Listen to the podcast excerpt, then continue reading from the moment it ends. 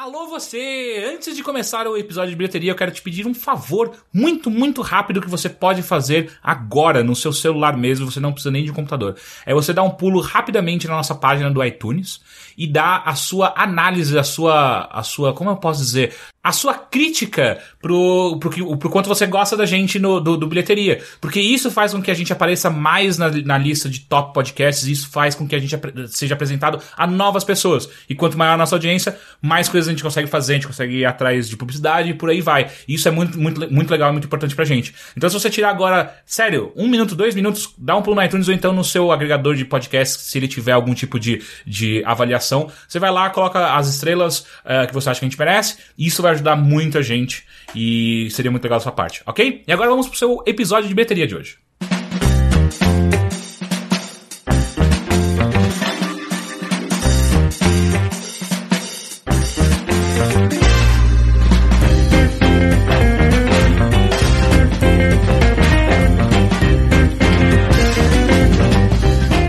Notícia de hoje de tinha um cara suicida em Itu e aí o policial foi e atirou nele?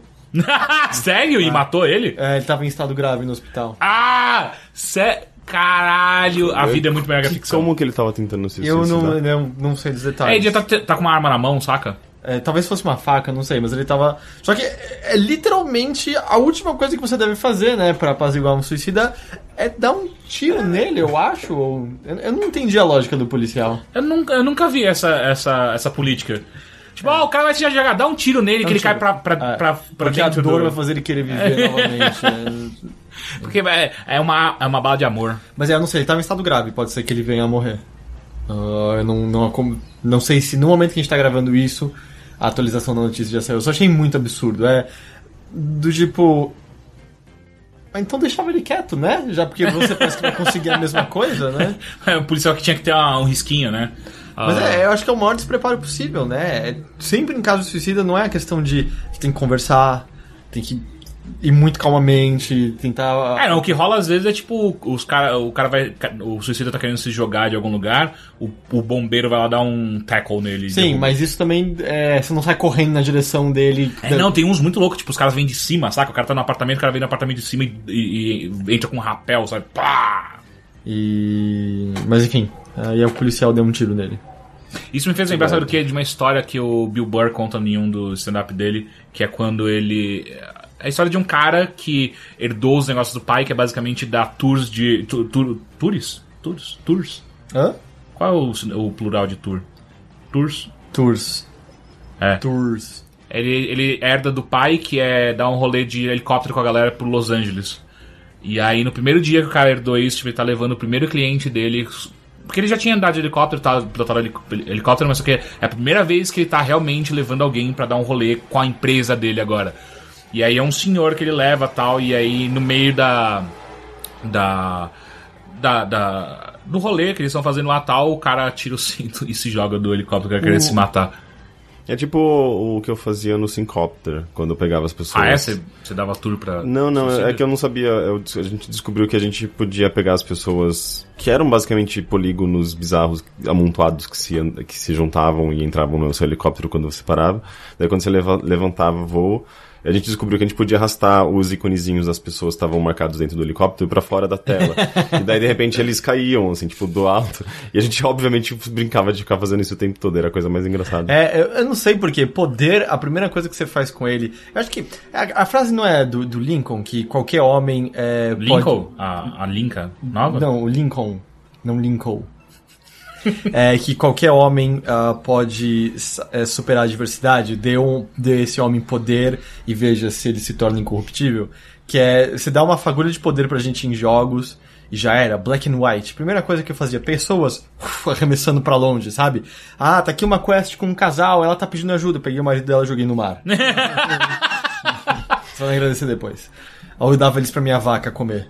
Não, não é à toa que metade dos jogos são sobre isso, né? Tipo, sobre você ter poder, um poder e poder fazer coisas que você não pode fazer no mundo real por conta E o poder de é sempre regras destrutivo, né? Não, é, raramente é de criação. de criação. Ah, não, é, eu fazia pessoas transarem, não. É? E aí depois matava o bebê. Depende da pessoa. Se ela não transava direito, eu jogava ela no mar.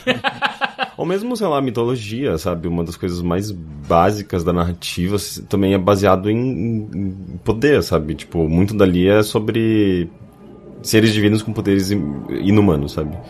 Eu acho que é, é, é uma fantasia. Sempre, o ser humano sempre fantasiou isso. Eu não acabei a beat do, do Bill Burr. Bitch. O cara, o cara se pulou do, o cara se pulou, o cara se jogou do helicóptero Sobreviveu. e ele caiu no mar e sobreviveu. É, E aí depois descobriram que o cara tava com um câncer terminal e ele, ele tava em dor o tempo inteiro. Ele não queria mais essa dor e ele tinha pedido pro, pro hospital ah, eutanásia, e o hospital obviamente É, não não, pode, deu, né? não pode.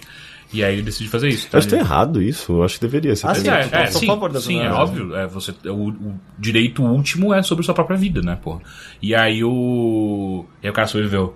Então imagina a merda, o cara tentou se matar se jogando de helicóptero, caiu na água, se quebrou inteiro, Tinha não mais morreu. dor ainda.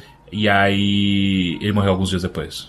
Mas, imagina quanta dor esse cara passou, Sim. né? Imagina o cara do helicóptero também traumatizado o resto da vida. Mas o Bill Burr tava no helicóptero ou não? Não, ele só. Ele, só, ele, tava, ele, ele tava só exemplificando isso Tá. como o direito máximo de uma pessoa sobre a sua própria vida. Ah, mas é muito bom que ele conta a história, tipo, você fica muito emocionado. Tipo, o cara, o cara teve culhões de fazer isso. E ele sobreviveu. É. Ah, que bom. É, senhores, Oi. esse aqui é o Bilheteria. yes. O podcast de cultura Você tá gritando. do Overloader. Eu grito sempre. Ele- não, mas tá gritando fala diferente, não tá? gritando. Você não Tô? sentiu, Rick?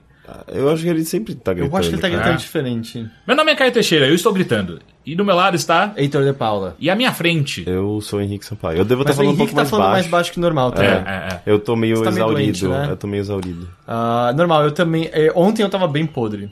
Uma coisa que eu queria saber dos, dos médicos que nos escutam: o termo virose, ele significa alguma coisa além de, tipo, é alguma coisa que a gente não sabe. Virose é tipo É um tudo vírus aquilo não identificado, que né? você. Exato. É, é verdade. É tipo quando você não sabe que você tem, você tem uma virose. Então, mas aqui, o- a virose normalmente é o quê, então? Porque É um vírus que é fraco o suficiente pro seu corpo. Ou melhor, é um vírus que seu corpo vai derrotar em alguns dias, não existe nenhuma medicação Eu fora. espero que sim. É, fora você, sei lá, cuidar dos Ou você tá sintomas. com ebola. Não, Para você cuidar dos não. sintomas. Não, foi negativo já o de BH. Ah, foi? Foi. Ah, e era urgente a notícia. É, exato. Urgente, não é nada. né? Porra, então não é urgente. é, e só que não é, sei lá, acho que eu, eu não sei, talvez a. Porque to- todos os vírus parecem um- um- uma navezinha de. de, de- de- Não parece, não. Tem uns que são Atari. bizarros, Ah, é cara. verdade, mas é que tem uns vírus que parecem. O da gripe parece Sim. uma navezinha de Atari, sim, não parece? sim, sim. Mas aí. lá, Inclusive, os glóbulos brancos parecem os negocinhos que atira a missa. eu tava vendo recentemente um, um vídeo de um glóbulo branco Correndo atrás, né? bactéria. E aí você viu que se você, se você coloca aquela música Benny Hill, fica melhor, né? É muito bom. Mas. Mas acho que é só isso, e aí seu corpo derrota esse vírus. Então, mas eu quero dizer assim, é, normalmente esses, essa virose é tipo, é um vírus da gripe que tá mutado ou não é um vírus realmente qualquer um? É tipo, Acho que às vezes é uma ebola fraca. Eu Acho que pode ser qualquer um, assim, porque senão Ah. você diria que é uma gripe.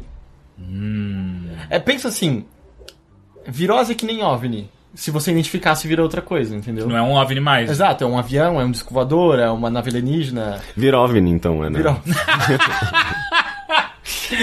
O Henrique tá com virovni. Cuidado pra você não ser, não ser Abduzido abduzido pelo seu pela- próprio virovni. Eu vou ser abduzido pra dentro. sabe? De repente, meu corpo tá sendo sugado por dentro do meu Caralho, umbigo. você sabe? vai virar um buraco negro. Já pensou? E você viu que saiu aquela notícia? Eu não vi, não deram ainda é, exatamente o que aconteceu, né? Mas alguma coisa saiu de buraco negro. Ah, eu vi isso. Fui Só eu. que aí usaram a, a imagem do Interestelar e aí Sim, umas sim. pessoas falaram, ó, que notícia mentirosa. Tipo, não, Não, cara, não, é só não. um jornal que usou pra ilustrar. É. Talvez não tenha sido a escolha mais feliz do mundo. Mas como assim? Onde? Quando? Algo saiu, então, é, eles não sabem exatamente Ah, o que, sim, mas é. foi registrado pela primeira vez que algo, uma matéria. Não, não sei se é matéria, mas algo saiu É. de um buraco negro que nunca foi registrado antes. Talvez seja você Mas, mesmo.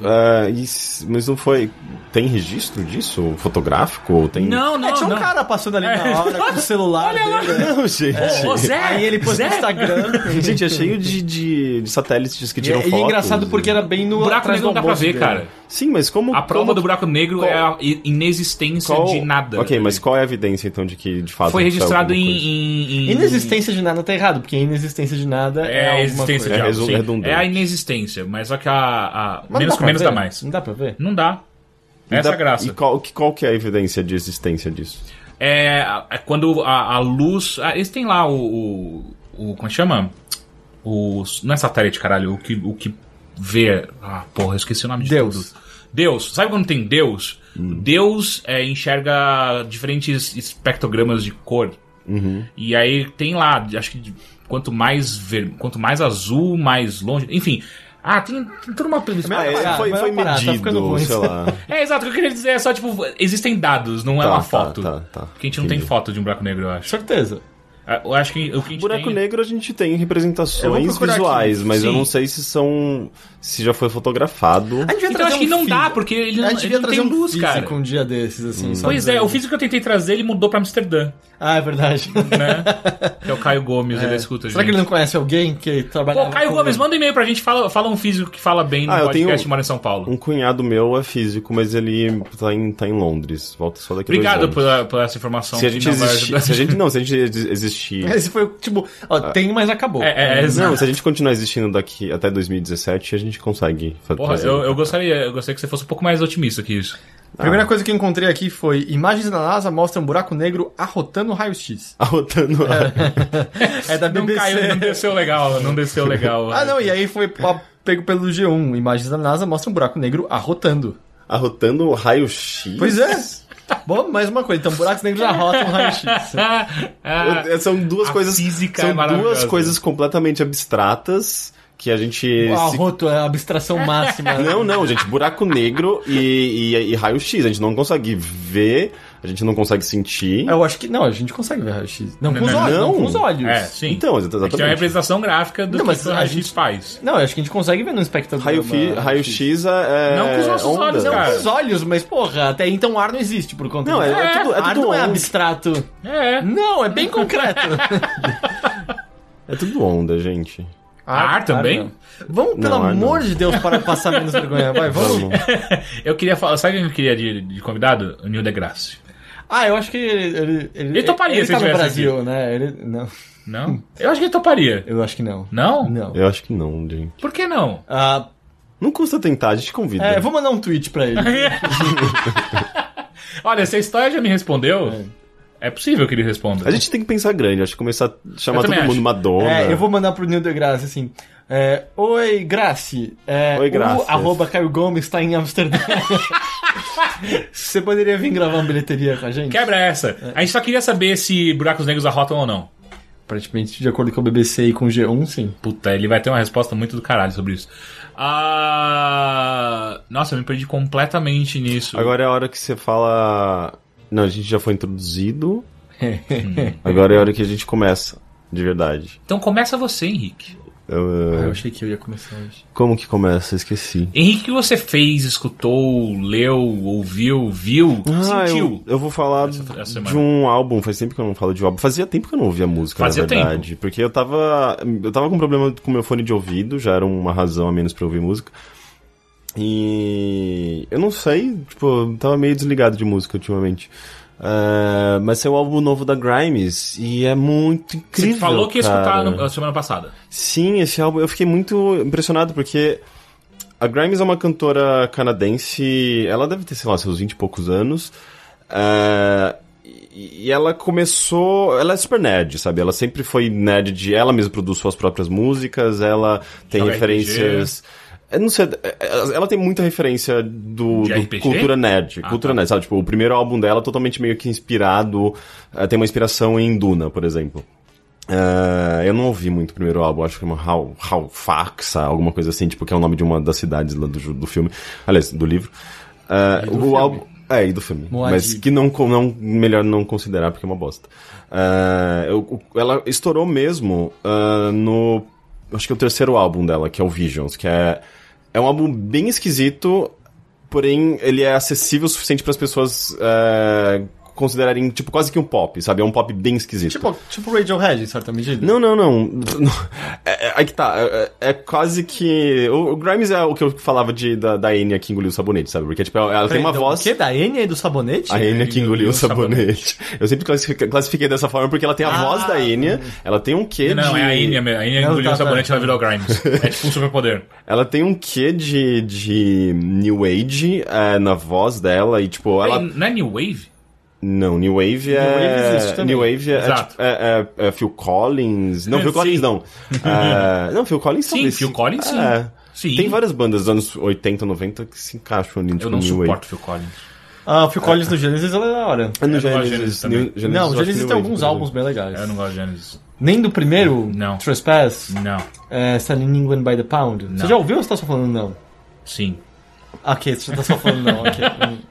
Então, mas- tem álbuns bons. Ela, ela tinha essa voz de golfinho esquisita, é, e ao mesmo Exagero. Não, ela é super, é super uma vozinha fininha, meio, meio adocicada, e ela estende. é, Como eu acho que é a voz de um golfinho? Ah, essa coisa Porque fina. eu Então, o que, que, que é isso? Coisa adocicada e maravilhosa. Isso, isso é uma voz aguda, é, então dá pra dizer que, tipo, voz aguda é uma voz adocicada. Voz Não. grave é uma voz A não voz da adocicada. Salgada- salgada? Da TT Espinola não é adocicada. É super adocicada, Meu gente. Deus, não, é, ela dói um pouquinho no ouvido às vezes de tão agudo que é. Mas eu acho que a gente associa. É muito mais fácil você associar o som agudo com coisas leves, pequenas, adocicadas, do que o contrário. Mas É que, é que você tava falando primeiro de, de, de massa e de repente você vira sabor. Eu não sei porque a voz Sabor é, aguda. é, um, só, é só uma forma de descrever o som, gente. A voz aguda eu imagino como se fosse uma lança. Também, depende de como ela é aplicada. Mas enfim. Mas aqui a- então voz grossa é salgada? é sério, Eu acho é uma que- pergunta séria. Acho que é melhor é a gente acre. sair dessas, Acre? dessas associações. É, Sinestesia não é com a gente. Enfim, o, o Visions era um álbum que ele era basicamente pop eletrônico experimental. Então ele era esquisito. Era um álbum extremamente esquisito, mas foi ali que ela, que ela ficou conhecida e as pessoas associaram muito ela a essa, é, é, é, esse, esse som esquisitíssimo dela e bem autoral. Daí ela chega com esse álbum novo, o Art Angels, que é totalmente pop, assim. É, não é muito esquisito, não é muito experimental, é bem pop. Nível Lady Gaga, assim? Ou... É, a gente pode dizer que sim, mas a grande diferença é. Ela continua sendo uma produtora independente, ela faz o álbum dela, não tem grandes produtores homens por trás, é um álbum totalmente feminista, é, é, e ela, é, é, ela brinca com um pouco do estilo dela dentro daquele pop que é um pouco mais é, mainstream, sabe? Eu, eu não acho que ele seja enlatado, nem um pouco. Na verdade, ele tem. Ele lembra um pouco pop. é, pop bom, sabe? Que a gente conhece, sei lá, tipo, tem coisas ali que lembra Michael Jackson, tem coisas ali que lembra Spice Girls, sabe? E ela puxa muito anos 90, que é muito referência pra ela, sabe? Ela sempre puxou. É, ela- tanto é que classificavam ela muito como Tumblr Girl, sabe? Porque, tipo, sabe quando.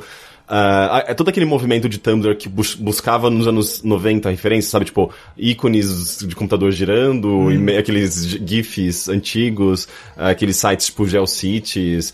Ela tem uma pegada que pode, ser até considerado tipo Vaporwave. É isso que eu ia perguntar, isso também É. entra, né? É, ela tem uma, uma pegada meio vaporwave, sei lá, cabelos coloridos e tipo. ah, dá pra você ver essa, essa identidade nela. Mas é, isso não é tão descarado, não é, não dá pra dizer que, tipo, ela é, esse álbum é Vaporwave. É, tipo, é um pop, ah, que poderia estar tocando no rádio, mas e que não soa nem um pouco como Katy Perry, como Lady Gaga, como, porque não, não é enlatado, sabe? Tipo, é, existe um padrão de música pop ali, sabe? Ah, o, a estrutura básica, sabe? Tipo, como que se diz? Ah, Tem a. a primeiro é a, é a construção do herói. é, tipo, A, B, é, refrão, A, B, ponte, sei lá, tipo, não lembro exatamente. Mas... Ah, isso daí não é o ABABBA? O. Não, mas isso é poe- poema, poesia. Exato. Isso é poesia. Não, mas não, é, é diferente. Eu acho que poesia tem uma estrutura, estrutura diferente de música pop. Não sei, depende da poesia. Eu acho que sim, o, o Heitor. o- Aliás, o, o, o seu amigo, como chama? O Matheus? O Matheus, ele poderia fazer uma comparação interessante sobre isso, né? Sobre estrutura de poesia e estrutura de música pop, porque, tipo.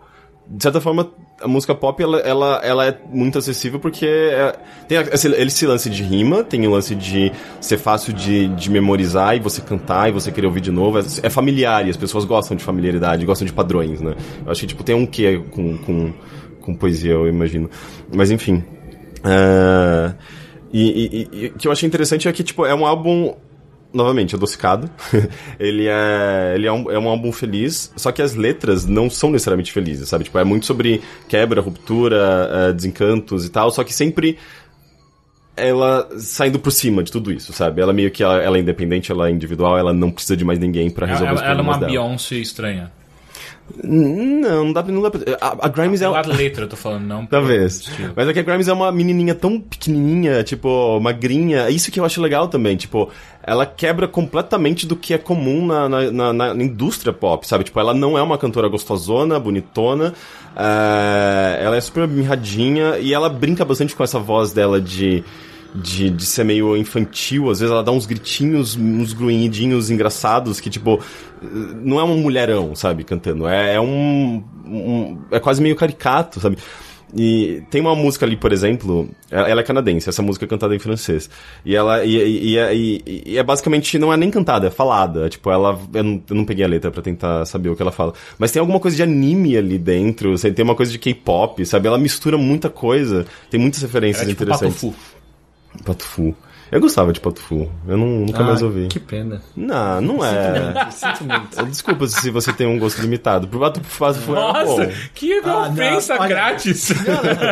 Ah, Você tem sinto um gosto- muito. Sinto muito seu Não, é gosto porque alimentar. isso é ofensivo. isso é- Eu sei, não, é que Pato Fu eu acho muito ruim. Por que você acha muito ruim? Eu acho a epítome do sem graça. É, tá. Não, isso você não tá me convencendo. Não, eu acho que eles, eles são absolutamente desprovidos de qualquer sentimento, eles não têm nada a dizer. É, eu não gosto nem um pouco da voz da Fernanda Takai. Mas, mas ao mesmo tempo. E ela chama Takai na japonesa, Ao mesmo sabe? Isso me tempo- Ah, incomoda. não, ela claramente tem ascendência japonesa. Sério? Eu Mas ao mesmo tempo vejo. que você me diz isso, eu consigo pensar claramente em músicas Ah, não, com muito bem. sentimento, eu não tô aqui pra- músicas eu não com tô aqui muita pra te criatividade. convencer, eu tô pra falar mal de Pato Fu. Eu não entendo, não entendo por quê. É que eu acho muito bons. ruim mesmo, eu acho muito, muito ruim mesmo.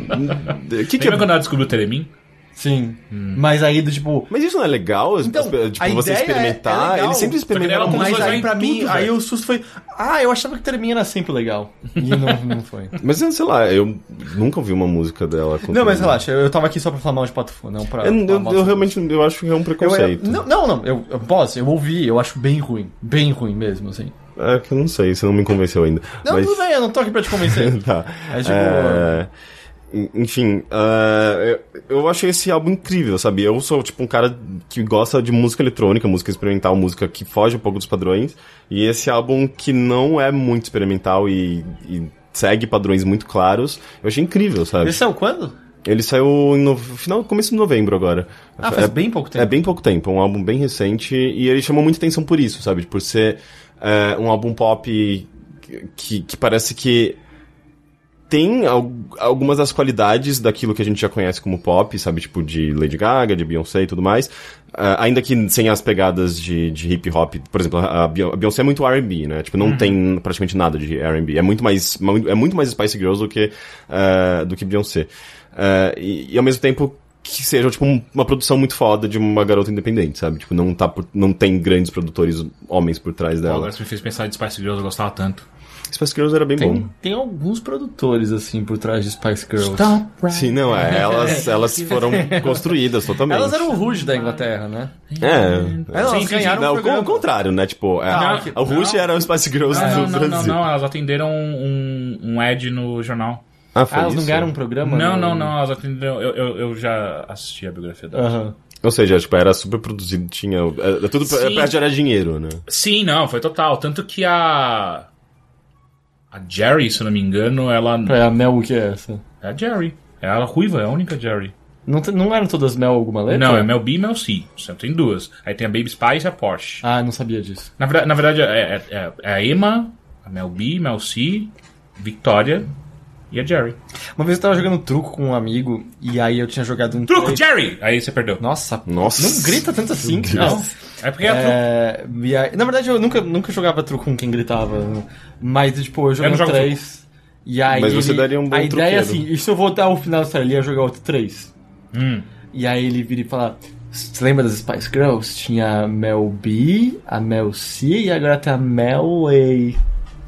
Entendeu? Que bosta! Entendeu? Nossa, muito Entendeu? ruim, muito eu, ruim. Eu achei muito boa. Não, e mesmo porque não tem uma terceira Mel. É, não, então ele criou ali a Mel então, A. mas é uma bosta, ela não Entendeu? canta. Porque você mela. Ah, Eu tô compartilhando agora com quem quiser usar isso quando estiver jogando é muito truco. ruim, é muito, É muito ruim. ruim, é melhor... Você vai fazer vários Você amigos. tinha quantos anos quando você fez? Quando você Ah, era o primeiro ano da faculdade, eu tinha 18, eu acho. Você não tinha mais Na época já era ruim, cara. Ah, não, eu não dei risada, eu só gostei. você tirou o chapéu pra ele. Hum, Yes, good sir. Ah, enfim, eu super recomendo esse álbum. Um, eu assisti um, um DJ set ontem que eu achei uma merda. Ah, é, é isso que é, é foda, né? Tipo, quando você vai num DJ set, você. é, DJ set, tipo, é um, um cara Que dá um play e fica olhando as pessoas dançarem. Hum, Não, você não sabe que é, o- que é. Você você já viu um DJ foda tocar na sua frente? tipo André Marques? A gente falou que a gente não ia usar. Não, a gente não vai meter isso. Não, mas eu de DJ foda, não é? Você- Isso, isso que você falou é um, um DJ que não deveria ser sequer considerado um DJ. Tipo, é, é, qualquer um É faz que, que isso. você falou DJ set, eu só pensei num set DJ, ah, o cara vai lá dar um play. Porque você não falou assim, eu não fui escutar uma Sim, discotecagem mas de é, alguém. sim, mas é porque. Porque a discotecagem, set- eu- aí eu enxergo, tipo, ah, discotecagem, o cara tá Continua sendo um site porque é, um- é uma, é uma seleção musical que você faz, só que você faz ah, de uma maneira que você sequer percebe que é uma seleção, sabe? Porque, tipo, o que ele tocou ali ontem, Cara, por você nunca viu exemplo. fazer minha seleção. Tá. Ah, Onde você viu isso? Eu assisti, eu, eu fui ver o John Talabot, que é um produtor musical da Espanha, e ele é muito foda. Eu ganhei, tipo, ingressos do Deep Beef, foi bem legal. Ah, tipo, isso por numa promoção, assim, eu mandei um, um depoimento e, e recebi no e-mail, sabe? Tipo, ah, você ganhou, parabéns. sabe? Tipo, e eles, eles publicaram o meu relato no Você site. falou o que, que era Dream Pop. Não, eu falei porque eu gosto muito de John Talabot. E... Não foi ele que foi ruim. Não, então, ele foi ruim porque é, o que- que- eu fui esperando meio que uma apresentação do John Talabot, tipo, ele tocando as próprias músicas, que eu acho que são incríveis, é, e de repente era um DJ set. Um DJ set é basicamente ele tocando músicas de outros produtores. É, Ah, é ele dando play. a- ele fazendo um DJ set. o que envolve dar play e muitas outras coisas. É, e eu não gostei porque, tipo, o trabalho dele é super orgânico, tem textura, tem, tipo... As músicas dele são... Tem, tem, tem, uma, tem tantas camadas de melodia, de ritmo, de, é, e é, é lindo, é dançante, é gostoso, é- eu acho incrível o trabalho dele. E de repente ele fez um som que é totalmente oposto. É um- uma coisa fria, robótica, um som mental, cerebral, que basicamente pra você ficar numa pista balançando de um lado pro outro sem sentir nada, sabe? Eu acho isso horrível, sabe? Tipo, ainda mais quando você tá- faz um trabalho que é tão mais rico do que isso. Será que aí justamente não era a ideia? Fazer algo É, às vezes diametralmente sim. oposto, assim? ó? Às vezes, que, às vezes sim, mas é um tipo, é um tipo Não de fé, eletrônico... não tô dizendo que isso justifica ser ruim pelo que você achou, só às vezes é o que ele tava buscando. É, eu não sei, é, é- é- é um tipo de eletrônico que eu particularmente não gosto, sabe? Quando é um som que é muito, muito, muito quadrado e muito frio, sabe? Eu gosto de música calorosa, eu acho. Açucarado, né? Também. E sal, com salgado sabor. não. Com sabor. É, mas Mas aí você vê que. Quanto tempo dura isso? Umas duas horas? Eu acho que durou um torno de umas duas horas. Eu saí antes, na verdade, tava muito chato. Inclusive o DJ anterior, que era brasileiro, tava mil vezes melhor, Ah, é? sabe? É, então é, é meio engraçado, assim, DJ set é uma coisa. Vai. Qual a diferença entre DJ set e discotecagem? Só pra entender. É a mesma coisa. Ah, tá. Mesma coisa. Eu, eu sei lá, eu prefiro quando a pessoa chega e toca o próprio trabalho, sabe? Uhum. E não. Não sei, eu não sei, é, tipo, às vezes eu te surpreende. Eu já vi, por exemplo, a, a Love Fox fazendo um DJ set. Foi, ela tava completamente louca, ela dava. é, aí sim, ela dava play e ficava dançando lá com a galera. Eu gosto muito de pessoas fazerem isso também. É, mas é o tipo de coisa que você encontra, sei lá, mais em balada mesmo, né? É, é. Tipo, só tô É, selecionando é, o- as músicas legais pra vocês Sim, dançarem. sim, é. O que eu fui ontem era uma balada, sabe? Tipo, é, é, é no áudio club. Tocou, tocou, de shows. deixa os garotos brincar. Deixa, de- Isso é o- de- quem toca de- isso é o André Marques. Pior que, essa música não é. Não, ele não tava tocando isso no, na festa. Ah, não, sim, né? alguém editou em cima. É, Eu alguém sei, editou em cima. Eu sei. Ele tava tocando uns techno trash lá. É, sabe? não sei. Ah, mas foi isso. Legal, legal. Você não assistiu nada? Eu quero ver um filme. Não lembro nem o nome. Eu, talvez semana Ok. que vem eu comente sobre ele. Ok. Heitor, Oi! tudo bem? Cara, você tá gritando mesmo. Eu tô mesmo. Pois é. Pois pode ser. Eu não quero assim te limitar, porque pode ser que você tá se sentindo bem. Sim. Você tá meio contente, assim? Me- me- meio, meio contente, acho que dá pra falar que é a minha vida inteira. Meio ah, então contente. é, então pode ser por isso, assim. Você tá meio animado e aí você tá querendo que o mundo inteiro Ou saiba. às, vezes, ou, ou às vezes é eu disfarçando uma tristeza muito pesada e eu preciso compensar. Uma- Ou é só audição também, que já era. Ah, é é possível. É, tudo bem, cara? Tudo bem. Como foi essa semana?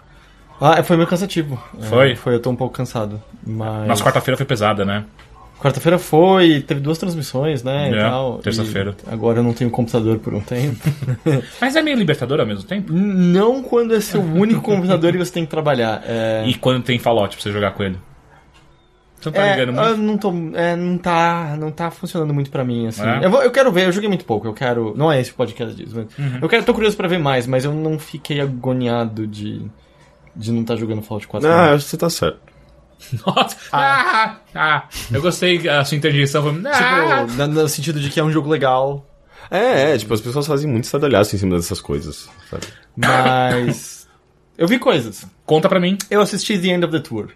E aí? Então, é, eu gostei, eu acho que é um bom filme. Eu eu assisti depois de ter lido um texto que até deixaram nos comentários, que eu achei um texto bem interessante. Ah, eu também gostei. Era do New Yorker, do The Guardian? Eu Ah, acho que é do New Yorker. ah, que é sobre. Era uma pessoa que conhecia, o David Foster Wallace, falando sobre Gente, como. o David Foster Wallace, tipo, ele, ele tá assim, praticamente. Eu acho que é o pessoal mais mencionado em nos nossos podcasts. Talvez. Não é? É, mas é por conta do lançamento do filme, né? E tal. Mas é, o, o ponto desse texto é que o, a pessoa viu o filme e não gostou porque ele sente que o que fizeram foi pegar uma interpretação que existia do Foster Wallace no Although of Course You End Up Becoming Yourself, que é desprovida de muito contexto, afinal foi só são só diálogos gravados numa conversa que uma pessoa teve durante alguns dias com Sim. ele, e além do fato de que você nunca é exatamente você mesmo numa entrevista, certo? Você está tentando mostrar a sua, vamos dizer, melhor versão. E além disso, você também está tentando ser inteligente, responder de maneira contundente aquilo que lhe é perguntado, etc, para garantir que aquilo que for escrito de você vai ter vai vai vai fazer com que você pareça Ah. o melhor possível. E aí o argumento desse texto é dizendo ninguém parece que foi atrás de consultar pessoas que conheciam o Foster Wallace, entender como ele era como pessoa, sabe? Por algum motivo, quem o conhecia pessoalmente o ignorou completamente. O que você tem no filme é um facsímile bizarro do, do de quem ele era mesmo. Que, e quando ele escreve isso e vendo o filme, me fez lembrar aquele episódio de Black Mirror, sabe? Que, que ela tenta recriar o marido de acordo com os posts dele em chats e redes sociais e e-mails. Eu não vi esse E é é meio sobre isso, sobre a tentativa de você reconstruir uma pessoa de acordo com a impressão digital que ela deixa em redes sociais e, e internet e tal. E ver que, cara, não tem nada a ver com quem você é de verdade, sabe? Você pode estar falando nesse, conversando nesse podcast duas horas por semana, você pode estar tweetando dez vezes por dia, você pode estar escrevendo dois posts no Facebook por semana, botando três fotos do- no Instagram por mês Dá 20. mesmo que você misture tudo, você não vai ter o Henrique como o Henrique é mesmo ainda, sabe? E eu acho que essa é uma crítica interessante ao filme. Ah, eu nunca conheci Foster Wallace, não conheço o David Lipsky, então eu sinto que às vezes o filme, como um mérito dele próprio, como diálogos interessantes que a gente sabe que vieram daquela pessoa, eu acho que ele ainda é legal. Eu acho que é só como filme ele tem alguns problemas, no sentido de que o livro ele é composto só de diálogos e alguma ah, in- introspecção, introspecção do Lipsky. Então todo aquele drama que existe no filme relacionado às garotas e tal, isso me parece inventado pra que Não você- tem isso no livro? Não, nada. Sim, É, então. Se aconteceu de verdade Lembra com quando eu contei do filme você é que eu não falou? sabia do que, é. que se tratava. É, não, mas é que você tinha falado que no filme, no É. livro não tinha isso. né? É, literalmente só tem as partes gravadas e algumas anotações do, do Lipsky e tal. A impressão que eu tenho, pode ser que aquilo tenha acontecido de verdade e o Lipsky tenha relatado isso, eu não sei, não fui atrás. Mas a impressão que dá assistindo é que é criado, inventado para que o filme siga o arco de um filme tradicional, para que ele tenha o seu conflito e tenha a sua queda e eventualmente tenha a resolução em que as pessoas retornam meio que ao seu Nossa, hoje tá foda, né? Para que as pessoas retornem ao seu status quo, porém de maneira mais apreciativa desse status quo que elas possuíam, possuíam antes que elas achavam que não valia nada. Isso eu acho, me incomodou um pouco, sabe? E eu entendo o que o, a crítica do texto faz quando parece que muitas das ações do Foster Wallace são feitas como se o suicídio fosse algo que se pronunciava a cada passo que ele dava. Tipo, uma das falas que ele fa faz pro Lipsky que é: Cara, você não quer ser eu me soa só artificial, me soa muito transformar uma pessoa real num personagem, sabe? Aquilo me pareceu fora de lugar. Especialmente porque alguns dos diálogos que são que não aparecem no filme que estão lá é sobre a questão, ou e essa fama que você tá tendo com esse livro, sabe? E, e- e isso que tá rolando com você agora. E, e o Foster Wallace, de, de novo, de acordo com os diálogos que tem lá, ele, ele é sempre muito cauteloso em admitir alegria e admitir que ele tá contente com aquilo, não só por, por não querer parecer prepotente na- diante de outra pessoa ali, mas também por uma autoconsciência de isso aqui não vai durar. E ele fala, cara, é claro que é gostoso, é claro que é legal ver as pessoas elogiando o trabalho que você acha que é bom, no qual você se esforçou por criar, ah, e que tá chegando nas mãos das pessoas, e ver, sabe, elogios altíssimos e todo mundo eh, parece que gostando. Mas a bem na verdade é que na, naquele momento ele tava na turnê ainda de lançamento, ele fala, o livro tem mil páginas as pessoas estão elogiando sem ler nesse exato momento. E as pessoas só vão saber se é realmente bom daqui a meses, depois que ele tivesse lido, relido repensado, etc, etc. E além disso, ele falava de que ele tinha um receio de eu não posso gostar muito disso, porque isso aqui provavelmente nunca mais vai acontecer. De isso ele fala no, no filme. Ele fala pouco, assim, eu sinto que ele passa meio ano passando pela ideia Você acha? disso. É. E, e ele fala. É, Mas ele, eu sei qual você tá falando, tipo, ele comenta de se eu de repente aparecer no Celebrity Jeopardy lá e tal. É, é meio que essa ideia, né, É. que ele tá executando ali. Ah, então, nesse sentido que acaba sendo, sendo discrepante, eu sinto às vezes essa. Você não quer ser eu, você não quer ser esse gênio atormentado que eu sou e tal. Ah, e, e a minha outra crítica é só que o Jesse Eisenberg é mais uma vez o perdedor que ele é sempre, basicamente, né? Aquela cena do estacionamento devia ser bonita e pra mim é só. Puta, eu acho que eu vi já três filmes do Jesse Eisenberg que ele. exatamente isso que ele tá sendo aqui agora, sabe? Sabe a cena que eu tô falando? Sim, sim, quando eles estão voltando da viagem, É. né? Ele é sempre o perdedor, cara. Do mesmo jeito, assim. Ele é o Michael Cera que a gente não zoa. É o Michael Cera que a gente aprecia, sabe? Isso é um- eu acho que é a melhor definição do, do, do jazz que você já deu. E. E aí nisso, só que eu sinto às vezes meio. Parece algumas coisinhas meio batidas na, na trajetória. É que me parece muito um ator que sabe interpretar meio que um personagem só, né? Às vezes sim, Tipo né? Keanu Reeves. É, acho que é justo. Sabe, sabe que eu acho engraçado? É, atores que a gente tem, a gente tem aquela noção de, da, da- da mesma expressão sempre, sabe? Tipo, que a gente não, não, não lembra do ator sorrindo, ou, sei lá, tipo, fazendo uma, uma cara diferente. É sempre a mesma cara. E ele cara- tem isso, É, né? ele tem isso. É E sempre o a Michael mesma Cera cara. é aquele meio sorriso Ah. com pena, né? Que você vê. hum, É. Mas é o Jesse, ele tem sempre aquela cara meio com o, o senho franzido, assim, né? Uhum. Meio pensativo, meio triste. Sim. Assim como a garota do Twilight tem isso, né? Que é a, A Kristen, a Kristen face Stewart, sem expressão dela e tal. que é o Keanu Reeves. Que é o Keanu Reeves, é. Mas é só total, total entendo isso. São os que você só lembra do, da uma mesma única maneira. expressão, né? Engra- Engraçado. É... Isso, isso acabou, acho que, enfraquecendo alguns aspectos do filme. Mas é, o trabalho. esse- Qual é o nome dele, o cara do How I Met Your Mother? O que é o, o, que é o Foster É, não sei. De novo, pegando o que eu já vi de entrevistas e tal, cara, me parece que trejeitos físicos e coisas do tipo. certinho, tanto que é meio assustador. De novo, só conhecendo o Foster Wallace por fotos, tem às vezes relances que você bate e você meio que esquece que é. Que É, alguém interpretando ele. assim. Ajudou muito ele tá o tempo inteiro encurvado e com aquela bandana, né? Sim, Dá uma que é o que ele usava mesmo e tal, mas é uma coisa que esconde o rosto e faz o que sobra É. ali. Tanto que logo no começo do filme tem um relance da foto, que é a foto da capa do é, Of Course You End Up Becoming Yourself. E, cara, tá perfeito a reconstrução É. ali. Pelo que eu vi, ou eles photoshoparam só a cara do, do, do ator, é mais É provável, possível, né? é. Mas. Mas é um bom filme, é um filme interessante. É um filme que eu acho que de qualquer jeito.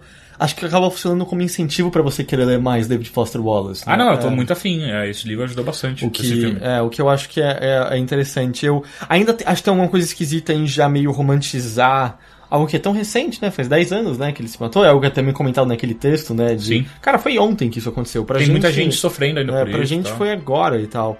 Ah, mas, e- é, mas é curioso, assim. E eu acho que é mais um, um, um exemplo de como. A gente era muito jovem e a gente estava no Brasil pra poder sentir isso, mas. Realmente foi um fenômeno bizarro o lançamento do Infinite Jest, né? É, é algo que eu sinto que só foi acontecer de novo com literatura infanto-juvenil, que é que história mesmo, sabe? Com seus Harry Potters da vida, e os seus jogos vorazes, e etc, etc. Uhum. De- é, realmente era uma figura pop. Se bem que Dan Brown também foi assim, né? Mas você acha que nesse nível, assim, de. Não, Porque é, o lance é, é porque que- o Infinite Jest, além de tudo, ele foi muito aclamado pela Exato, crítica. né? enquanto a crítica sempre foi normal, destruiu Dan Brown, eu Aham. também acho. São, são livros. Ah, não são bons livros, são livros divertidos potencialmente, Sim. mas não são bons livros e tal. Então é, é, eu acho que acaba tendo algo diferente nisso e tal. Mas, tu lembra se tinha mais alguma coisa que eu queria falar sobre o. o... The End of the Tour. Mas eu, eu gostei. Eu, acho que tem uma trilha sonora legal o filme também.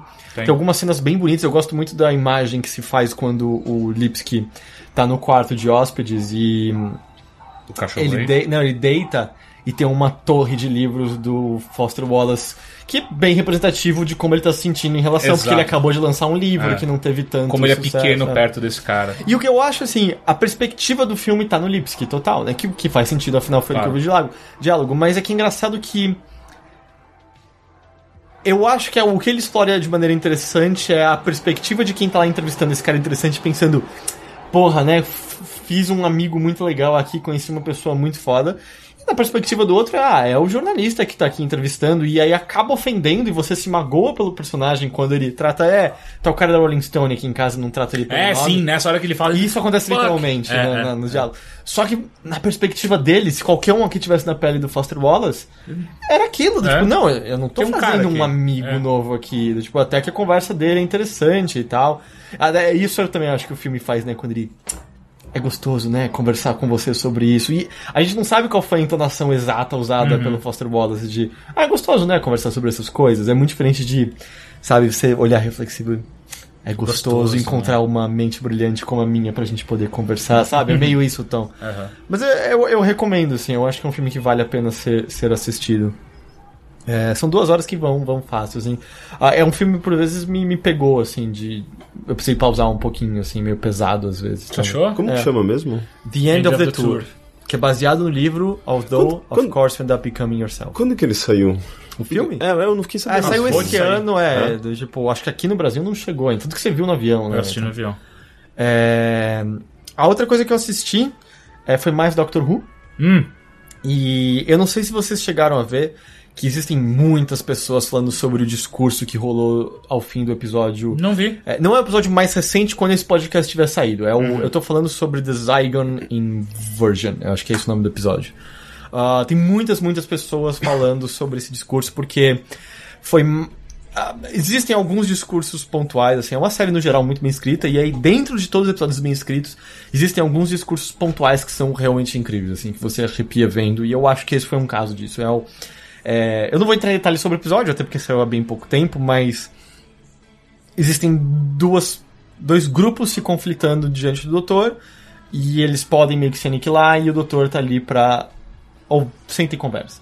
E aí o que ele faz é um discurso. Eu até tava conversando com o Eric, e o Eric falou que é meio coincidência, porque foi escrito muito tempo antes, mas se encaixa. Assim, ele, ele se encaixa sobre as guerras que países. Normalmente ocidentais acabam fazendo no Oriente, sabe? Os, os Estados Unidos indo propagar a democracia e coisa do tipo, isso é claramente proposital. Mas ele acaba colocando uma fala que é, encaixa perfeitamente com a situação de refugiados indo roubar nossos empregos, sabe? E ninguém pensando, cara, são refugiados, a gente precisa ajudar essas pessoas, são seres humanos que perderam tudo e tal. Então ele acaba sendo um comentário a isso. E aí ele faz um discurso sobre o ato da guerra em si, sobre o quanto quem perpetua a guerra tá pensando sobre a vitória em si. Depois que você vence, o que acontece? Você pretende vencer até quando? Porque você não vence pra sempre e tal. E é, é um discurso muito, muito, muito foda. Eu acho que ainda, no meu coração, ainda perde pro discurso que o Matt Smith, como doutor, fez para um sol que ia devorar tudo, em que ele compartilha com o sol toda a tristeza e sofrimento que a, que a vida dele teve pra tentar exaurir o sol de tanta, tanta coisa, de tanta dor que o doutor tem. É, eu acho que esse discurso ainda pra mim é o que mais pega de qualquer discurso. E, e o discurso de despedida do Matt Smith também é muito bom. Mas é, é um discurso muito foda, assim, desse último episódio. Meu único porém, as pessoas estão tipo, é, Doctor Who, é isso aí, por isso que eu gosto dessa série. Eu acho que o caso do episódio é uma merda. Assim, absoluta. É um dos piores episódios de Doctor Who que eu já vi, assim. Porque o, o que eu senti é que eles estavam tão preocupados em falar sobre o tema que eles esqueceram de escrever um roteiro que se alinhasse bem ao que eles estavam tentando falar. É um roteiro completamente desconjuntado, a passagem de tempo não faz sentido, é absolutamente arbitrário a decisão do doutor usar um avião em vez de usar a tarde, sendo que com a tarde ele viajaria instantaneamente para qualquer lugar da Terra, afinal ela viaja em espaço, não só tempo. É, existe um personagem que viaja dos Estados Unidos. Tipo, ele fala, tá bom, eu vou para os Estados Unidos. E aí ele vai para investigar um perigo. E ela é chefe de todo um departamento. E ela vai sozinha, sem nenhum backup. E a explicação é: é, a unidade tá pequena, mas literalmente não tem ninguém para acompanhar. E aí quando. E ela tá no Novo México. E aí quando ela volta, ela volta instantaneamente pra Inglaterra, sendo que ela supostamente pegou uma. Cara, é, é- o roteiro é terrível, terrível, terrível. Assim, é uma pena que um dos melhores discursos da série esteja atrelado a, um, a, um- a dois episódios tão ruins, assim. Mas os últimos 15 minutos deles são geniais. E é isso. Legal. Mais alguma coisa? Não. Ok. ah, eu quero falar de uma série que eu comecei a assistir agora, que chama Master of None. Ah, é, eu quero ver isso. Que é a nova série do Aziz Ansari, que é um, um comediante. E ela é exclusiva do Netflix e tal. Tem, tem sido feitos muitos comentários sobre como ela. Ela tá tentando, de certa maneira, expor o preconceito que existem em atores que não sejam brancos, basicamente. Né? Sim, sim. É, um comentário muito. Eu tô no quinto ou sexto episódio. Ah, é um comentário muito, muito, muito recorrente. ah, que vai desde comentário até piada sobre a, a, a questão racista que tem muito na, na TV, e não só na TV, mas na- no cotidiano como um todo. Ah, tem várias piadas, tipo, tem uma hora que ele fica, uma- ele fica com uma menina. E aí ela brinca que estourou a camisinha, e aí é logo no primeiro episódio, estourou a camisinha, eles têm que tomar uma pílula no dia seguinte e tal. E eles só voltam a encontrar essa menina no quinto episódio. E aí no quinto ela fala, ah, eu tive seus filhos, viu? É um branco e um indiano. Aí ele, ok, eu só vou cuidar do indiano que eu quero que brancos se fodam. É, então assim, tem vários. E aí, tipo, tem, tem um episódio inteiro, aliás, dois episódios que é só ele fazendo uma audição pra um papel que é de um filme todo sobre negros sendo infectados por, por vírus e os brancos sobrevivendo. E aí é ele fazendo a audição pra isso e comentando sobre isso e tal.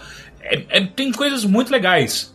Mas eu não tô gostando dessa série, não. Ah, é. É, eu tô achando ela bem, bem devagar. Eu não sei se é proposital, mas me parece que ninguém ali é ator.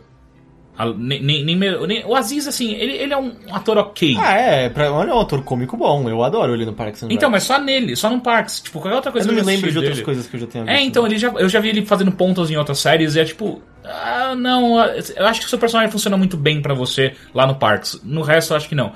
E todos os outros amigos que aparecem ali com ele, ninguém é ator. É muito. Tem vários diálogos que tem umas pontuações que não é, não é, não me parece proposital. Me parece que eles não estão sabendo ler um texto, sabe? E é Tipo... tipo. desconfortável, assim. É, o tempo inteiro. Tipo, tem o melhor amigo dele que é um japa, que parece que é um ator. Então tem horas que o diálogo inteiro dele vai numa boa. E aí, tipo, ah não, porque a gente vai fazer isso e. E depois não. E aí você fica. Pera, essa pausa. Essa pausa é estranha, essa pausa não precisava estar ali. É muito bizarro. E, e tem várias, várias reações. Porque o tempo inteiro parece que ele tá querendo não copiar, mas dar a mesma sensação que você tem quando você tá assistindo Louie Hum, que tá. é um humor incidental de coisas mundanas. Não tem grandes acontecimentos acon- é, que, que, que forjam algum tipo de, de conflito. São coisas pequenas, sabe? Tipo, é, é ele não sabendo lidar, que ele tem um.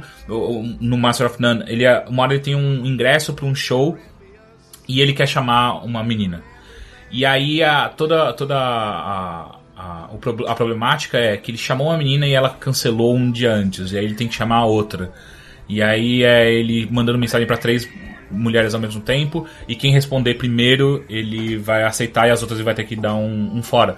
O que parece ser uma premissa que pode ser engraçada, só que não é em nenhum momento, sabe? Tipo, ele fala. Tem, tem até um bordão no meio desse, desse episódio, você fica. Por quê? Quem pensou que isso ia ser engraçado? Aham. Então tem várias dessas situações que me parece o tempo inteiro que são oportunidades perdidas de uma boa piada. Sabe? Que você fala assim, hum. Eu acho que qualquer outro comediante faria bem essa piada, saca? E ele não tá sabendo aproveitar isso aí. Isso aí. Então me parece muito o tempo inteiro que é uma série muito calcada em vamos apontar esses, esse problema na sociedade, que é legal, é importante. que me, me lembra o que a gente falava do Sense8, né? Exato, É, exato. Vamos ap- apoiar. Então é tão apoiado e vamos mostrar isso aqui que todo o resto acaba se perdendo pra ter esses, Hum. esses momentos de, de, de crítica da, da sociedade. Quero né? ver pelo menos um episódio pra sentir, porque eu tá saindo. Se eu vou te falar, então assiste mais do que um, porque um é, Ah, é. é bem. Mas ele devagar. tem, tem alguma. Eu tô E vendo eu acho que ele- o pai dele na série é o pai dele de verdade, se Ah, não me é? engano. É. Então, e é muito engraçado, porque eles falam, ah, ele claramente não é ator, então qualquer coisa que ele faz é. Ah, é, não, é, não é um ator, Que eu o, o pai do Hey Ash What You Play, né? Sim, Que exato. Fica muito engraçado por conta disso. Exato, exato, exato. É, mas é que eu, eu tenho visto muitas pessoas compartilhando coisas que o Aziz tem, tem dito e tal.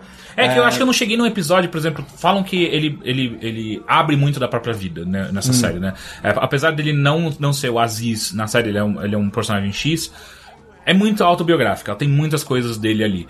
Eu não cheguei em nenhum momento que o texto é muito, tipo, ele se abrindo, sabe? Aham. Então eu não sei. É, eu vi uma entrevista com ele que ele tava falando sobre o Arnold Schwarzenegger, que ele descreve o Arnold Schwarzenegger como o unsung hero, que seria, vamos dizer, o, o herói não reconhecido. Não né? celebrado. Não celebrado. É, acho melhor assim. Em que ele fala, é, é um cara que não era americano e eu, e uma coisa que a gente tem uma perspectiva muito diferente daqui do Brasil é que a dublagem brasileira fazia o Schwarzenegger atuar muito bem. Sim, sim. Porque ele é um péssimo ator, é, a, a, a dicção dele é terrível, volta e meia. E quando ele começou ainda no cinema, ele era pior ainda. Era pior ainda, tanto que, pô, ele como Conan é quase mudo, né? É, então, é. Mas, mas ele fala, é meio que o, o herói não celebrado, porque é, ele prova que as pessoas estavam indo ver o, o filme do Schwarzenegger, elas não estavam preocupadas, espera aí, não é um americano que tá com o protagonista. Não, elas estavam um pouco se ferrando até que eu não sabia falar. É, elas queriam ver o Schwarzenegger e tal. E, e engraçado que isso remete pra mim ao roast que ele participou do James Franco. Hum, eu não assisti. É um, é um- não assista, é um roast bem ruim. É, mas há muitas das piadas que o, o Aziz tá lá, e muitas das piadas que fazem a ele são piadas com indiano. E aí ele tem uma comeback pra eles que é. Caras, é, meus últimos dois papéis era tal e outro era Tommy, sabe? Que é no, no Parque Nacional. Ele, Sério, piada de indiano? Nem mais papel de indiano eu tô fazendo. A gente atravessou isso, é isso que vocês têm a oferecer ainda. E aí, na perspectiva disso hoje em dia, eu não acho que ele ficou de fato ofendido lá, mas você consegue perceber meio. Sério, gente, vocês são os comediantes, atores, vocês É. deveriam estar meio acima disso e é isso que vocês têm, o melhor que vocês têm a fazer, sabe? Fazer piada de indiano comigo. É. Mas eu tô curioso pra, pra assistir. Ah, e tem o. E eu acho um bom nome, Master of None. Sim. E, e ele tem o, o, o melhor amigo dele é o cara que é o. Não é o Tim Heidecker, é o outro. Que faz a, a dupla, né? O, Tim, Eric. É o Eric. Eric. Eric o quê? Eu não sei o sobrenome dele. É, enfim, é o Eric. Ele é um péssimo ator. Ele não deveria estar ali. E assim, no Tim and Eric eh, funciona perfeito. Nessa série não tá funcionando. Tem uma hora que eles vão numa- num, num aniversário de uma criança. E a toda a premissa pra esse personagem acompanhar o Aziz é que tem um, uma, um pula-pula. Não tem nada de graça. Isso parece algo que eu faria. É, mas só que não tem nada. Tipo, Bounce House. Os dois ficam falando assim, tipo, tá, mas não tem um tom cômico nisso, sabe? Sei. É, E é interessante ver a a participação que sempre tem, né? Uma coisa que eu notei, que todo, todo comediante que faz uma, uma, uma série, automaticamente ele vai levar todos os amigos comediantes dele pra fazer ah, aparições, né? E além do Eric, tem- também aparece o cara que faz. que dubla o, o Archer. Dubla o Boss Burger. Ele era o. Ele não era o cara que fazia. Ele foi um dos na- namorados da Elaine no Seinfeld. Acho que sim. É o. Eu nunca Nossa, lembro como é que nome é o nome? Eu lembro nem do. Mas o cara support team, não é, É, é, é, é, acho que é. E Ele fazia o The Chick na- no live action. Fazia. Não. Ah, não, era um. Não, Não. não. Eu sempre confundo. Ele É, tem é- uma voz parecida com o cara que dubla o Archer, mas não é. Ele é outro cara esse. Você tá falando do cara que dubla. O The Chick quem fazia era o cara que dubla. Family Guy. Family Guy não, não é American Dad. É? É. Ah, tá. Mas então não é o cara. O, o que eu tava falando não é o namorado da Elaine. O namorado da Elaine é o The. Então é o American Dad. Mas enfim, aparecem esses caras que é, que é legal. Eu, eu acho sempre divertido ah, ah, quando você encontra esses caras. Mas me parece assim, uma coisa que eu tô sentindo. O primeiro episódio é bem ruim, aí eu me forcei a assistir o segundo, o segundo ficou um pouquinho melhor, o terceiro tá um pouquinho. Aí eu tô no quinto, e eu só. Ah, acho que eu tô entendendo pra onde. Tá, tá Mas o melhorando. décimo vai ser incrível. É, tá melhorando, tá melhorando. Tá de fato melhorando. Mas ainda me incomoda muito a questão de não, não parecer que tem atores ali no meio, sabe? Isso é muito bizarro. Ah, e pra falar rapidamente algo que eu, descobri tardiamente. Eu tô achando. é, Ah, eu vi o seu tweet. Gal Costa. Você nunca cara, já ouviu isso do Gal Costa? De verdade, sentar e escutar um CD, não. Eu tinha escutado algumas músicas que minha mãe sempre gostou muito. Mas foi a primeira vez que eu parei, tipo, peraí, deixa eu pesquisar álbuns bons dela pra eu escutar. É, eu nunca fiz isso também, eu sempre quis fazer também. Cara, Ela é, é, muito boa. muito foda. Tipo, eu escutei os álbuns dela de 74, 70 76, eu não lembro nomes- os nomes agora. Mas é muito foda como ela já faz parte da Tropicália, né? E ela tem toda uma, uma experimentação sonora muito do caralho. Que, Essa época é muito foda pra é, música brasileira. Tipo, tudo. Tudo É- que é, é produzido. até, até Belchior, é, é, Ronivon, cara. Eu fui escutar Ronivon. É bom pra caralho, sabe? Tipo, Ah, época é de música. realmente bom. época do Mutantes, né? Eu tenho- Exato. Eu tenho uma pergunta. Imagina o Ronivon, ah, o rosto dele na sua cabeça agora. Vocês também, sem querer, imaginam o Bolsonaro? Sim, Ok. é possível. E que também lembra automaticamente Carl Sagan. É, verdade. É verdade. É verdade. Ah, enfim, e cara, Gal Costa é muito bom, velho. Eu tô, eu tô realmente impressionado. E assim, eu escutei os, os CDs antigos, 74, 76, ah, e aí eu escutei o novo CD dela. Eu acho engraçado como existe. Eu, eu também escutei outros, na verdade. Eu acho engraçado como anos 80 e 90 fizeram muito mal pra essa galera que era da Tropicália, né? Eu acho insuportável o que eles produziram durante os anos 80 e 90. Muito ruim, até 2000. porque parece que eles assumem um pop que não era o que eles faziam antes. Porque antes eles estavam muito mais próximos de um rock psicodélico, e aí eles entram num pop brocha, bizarro. Tipo, Tim Maia pra mim é, é- o exemplo máximo disso. Os anos 60 e 70 do Tim Maia são incríveis. O, o- o disco Racional pra mim é é um dos melhores álbuns que já foi feito na música brasileira. E aí você vai pros anos 80 e é tipo, chocolate. Chocolate. Tipo, cara, o que aconteceu, sabe? Tipo, a é. bebida chegou num nível ou, tão ou é, escroto. tipo, "Ó, acabou a ditadura, acabou inspiração contra o que a gente lutar. É, é. Não, mas é reflexo da época. É, mesmo. Caetano, Caetano também. Caetano, pra mim, ele fez coisas incríveis nos anos 70, anos 60, 70. É, tipo, porra, é, é muito foda. E aí você vai escutar anos 80 e 90, 2000 do cara e tipo, meu Deus, o que aconteceu com Lembra quando você? ele começou em shows a, a cantar funk? Lembro. É, é tipo, eu, eu realmente não entendo é, o que aconteceu com a música brasileira. Não, mas todo mundo muda. Mas é que todo mundo, todo mundo foi pra um lado ruim. Eu acho isso bizarro. Mas é, aí não é tinham é outras ruim. coisas boas surgindo. É, também. não dá Não, pra dá pra classificar ser um- como ruim. É diferente do que você tava, do que eles estavam produzindo nos anos 70, mas ah, é, sabe, é reflexo dos tempos. A gente nunca vai permanecer igual, sabe? Tipo, a gente tá falando da Grimes, que há três anos ela era uma coisa completamente diferente do que é agora. Não, eu E é, é como. Eu- sei lá, eu É, concordo. Pega, sei lá, o The Bands do Radiohead com o último álbum deles e tal, né? Eu concordo, é que é uma mudança tão drástica e pra um. Que não tem nada a ver com o que os caras estavam produzindo. Tipo, a Mas isso é Costa. normal. 76 ela tava falando, caralho, que álbum foda. E 81 é tipo, meu Deus, é dolorido de, de escutar. Eu sei que é normal, mas é ainda assustador, entendeu? Tipo, eu não tô falando que é. É, e eu acho que e pra gente é meio difícil de também de, de aceitar essas discrepâncias de estilo, porque a gente tá pegando. Fazendo tá um retrocesso. agora, é. É, É, a gente tipo, tá- a gente tá retrocesso não, é A gente retrospectiva. tá escutando sabe? agora e logo em seguida um do outro. né? É, é, então sim. fica mais estranho. A gente não percebe essa, essa mudança sutil do, do artista, a evolução do artista. A gente só, só tá pegando essa- essas facetas diferentes. Sei lá, pega David Bowie, gente. David Bowie. Mas o lance é que ele. Assim, não vou dizer que tudo dele é bom, mas ele experimentava e acertava largamente, né? Essa- sim. Acho que essa é a grande diferença, né? Eu acho que o artista necessita disso, senão ele está, fica Ah, estagnado. deve ser chato Ah, pra caralho, assim, Ah, concordo. não, é que se bem, ó.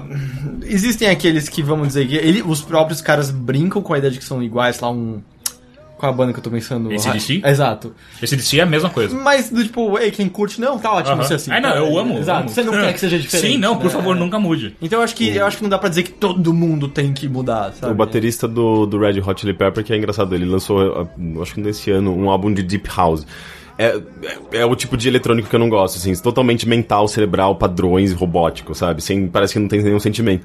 E, uou, você, você, tipo, você tocava numa banda de rock, assim, tipo, que não tem nada a ver com isso. É muito louco, eu acho bem legal isso. É que na verdade, no final eu acabo chegando à conclusão que eu realmente, a década de 80 foi terrível pra mim na música. Eu não consigo escutar nada. Ah, tem muita coisa boa. Tem. Cara, eu não consigo, entra na minha cabeça, eu acho, eu acho terrível. Eu- Ah, é questão de ruim, gosto mesmo, Depeche tá, mas... Mode, The Cure. Não, não. Você não gosta de Depeche Mode? Eu gosto de Best Mode hoje em dia, eu acho muito foda.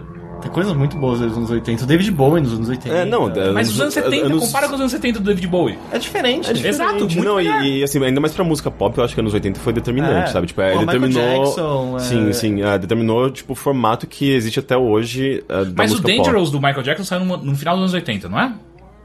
Dangerous. tipo, ou 91, 92. Dangerous é, É tipo, é, o- é é final dos anos 80, É que, é o- 90. que tem o Black and White, é o- eu acho que é o álbum mais. É, daí é Tirando Bad, 90. acho que Bad é é maior, que. Mas enfim. é, Ele também saiu no final dos anos 80, já era 90 já. E anos 90 é foda, foda, eu acho. Do caralho. Mas é que é muito. É muito comum que, sei lá, os primeiros anos dos anos 90 ainda sejam basicamente 80, né? É, o que a gente tava comentando no, no, no vídeo do, do como, Gabriel Knight. como vaza, né? Vaza. É, porque, tipo, o que é anos 80? Na verdade, o que a gente pensa em anos 80 é de Exato, 85 a a gente tá 95, artificialmente basicamente. separando ali o que aconteceu, É. mas no nosso imaginário não rola, né? Tanto que Sim. eu sinto que hoje em dia a gente olha e fala, na década de 90 a gente classifica já melhor o que era. Mas por enquanto a primeira década dos anos 2000 é tipo nada. É, é. Nesses dias, é, eu tava na casa de um amigo, a gente viu um clipe da Dido. E eu falei, uau, isso é muito diferente da nossa realidade. É. Isso já é. Você vê, você vê uma, Qual uma que coisa de estilo. A, a do Eminem? Eu acho com que Eminem? sim, eu acho Mas é sim. legal, não é? E, e- é, legal, Era legal Sabe, na sabe o que é melhor? Faithless. Então, mas, mas você sabe Que o é que. a irmã os- dela. Ah, não conheço. Faithless. É, Faithless. mas eu acho daí do bom. Fudido. É ela e um, e um DJ do caralho. Sabe o é que eu achei. dele? Sabe o que eu achei que, que deixava muito claro que não era mais de- de- dessa época? O cabelo. Era aquele cabelo de Rachel do, do, do, do Friends. Sim, total. Sabe, tipo, ela meio loira. E, na verdade, Eu acho que na verdade ela tinha um cabelo Rola de. um permanente de... leve, né? Não, Tá é, é, meio é tipo, é um- ela tem aquele cabelo loirinho meio curtinho e dá, dá uma. um- meio que uns manetezinhos, assim, umas pontinhas. Chanelzinho. É, não, é nem, nem chega a ser um Chanel, mas é, é meio Sex and the City, não sei, tipo, é muito anos aham. 2000. Cara, eu tive uma experiência recente que acho que mostrou o, o choque, vamos dizer, de coisas que são muito fáceis, muito costumeiros do nosso dia a dia comparado dos 90. Eu recentemente comecei a pegar um monte de foto antiga de família e vídeos antigos, tô passando tudo pra nuvem e compartilhando com a minha família inteira. Não que eu ache que dessa maneira eles estão intactos, mas é mais um nível de segurança pra eles não se perderem. E aí, é, tem assim, vídeos mais antigos de quando meus pais pegavam máquina emprestada com meu tio, que tinha comprado nos Estados Unidos, ou alguém da família. Mas aí tem o ano novo, em que a gente ganhou pela primeira vez uma máquina de filmar. Meu pai comprou, era fitinha, era uma fita cassete pequena e tal.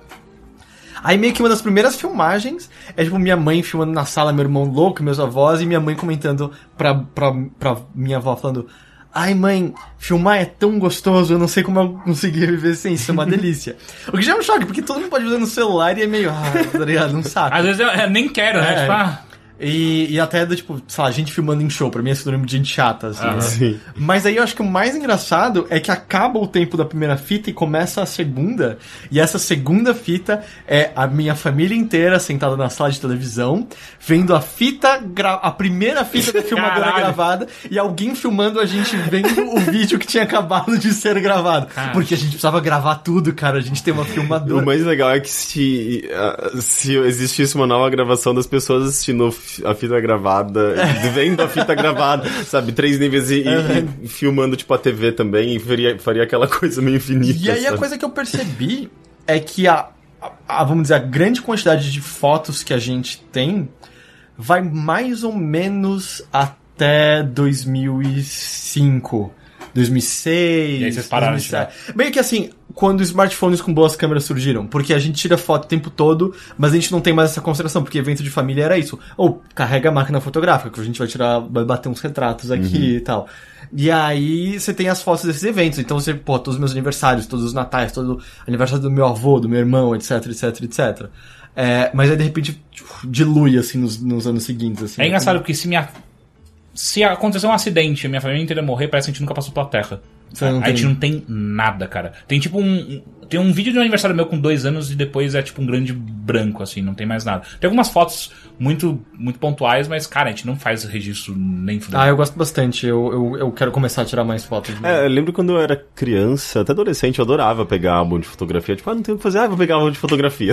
e ficar vendo foto por foto. Não, e, e é, Eu achava é curioso, legal. assim, como você esquece muito do que você já foi. E eu acho que. é- é- eu acho que é- às vezes é perigoso, do tipo, ou é o passado, ficou pra trás. E às vezes é meio triste ver tanta gente que já morreu, tanta gente que já não é mais. Você deixou de falar, ou. Épocas que simplesmente eram melhores, não adianta, porra, especialmente infância, era, era incrível, não tem como, sabe? Mas, cara, ficou pra trás e as coisas também são legais agora, existem pessoas incríveis ao seu redor agora de novo. Acho que tem que só ter esse cuidado de não Sim, ficar sim. com aquilo de. Ah, Ah, tudo tão foi melhor, melhor, era. era. Ah, eu lembro que a gente melhor. Mas gostava eu- de fazer isso pra ver, tipo, as roupas das pessoas. Exato, mas é- Sei lá, tipo, foto de, de parabéns e todo mundo batendo papo. E, tipo, é um monte de gente co- fazendo, tipo assim, sabe, com as mãos, tipo... um- Separadas, no, no um- movimento é, de. É, é, bater tipo, as palmas separadas e, e eu ficava... A, a avó gostava de um grandão. Ah, Caralho. Era umas coisas muito imbecis. Mas o. Mas ao mesmo tempo voltar, eu sinto que ajuda a te informar melhor quem, vo- quem você foi e a ter uma perspectiva interessante de, do que tava se passando com você em outras épocas. Isso eu digo mais. Acho que depois dos 15 anos, que é quando você começa a ter uma consciência maior, né, em relação a isso e tal. E aí, algumas dessas filmagens foram muito divertidas, assim. Eu não tinha noção, mas eu era insuportavelmente chato, assim. Num, Que num, sentido? eu, não, sério, eu queria me dar uns tapas constantemente, assim. Como... Eu como? era emburrado, eu tinha vergonha constante, eu não falava com ninguém, eu não levantava a cara pra ninguém, eu só falava, eu bufava pra, pros outros. Sério? Sério. Puta, isso é muito clichê Não, de é, criança tipo, tem chata. minha- eu tinha um, um par de óculos novo, minha mãe tá me fumando, e aí, tipo, minha mãe falando, bonitão, mostra pra mim seu par de óculos novo. Aí ela, e eu, tipo, ah, depois que você vê.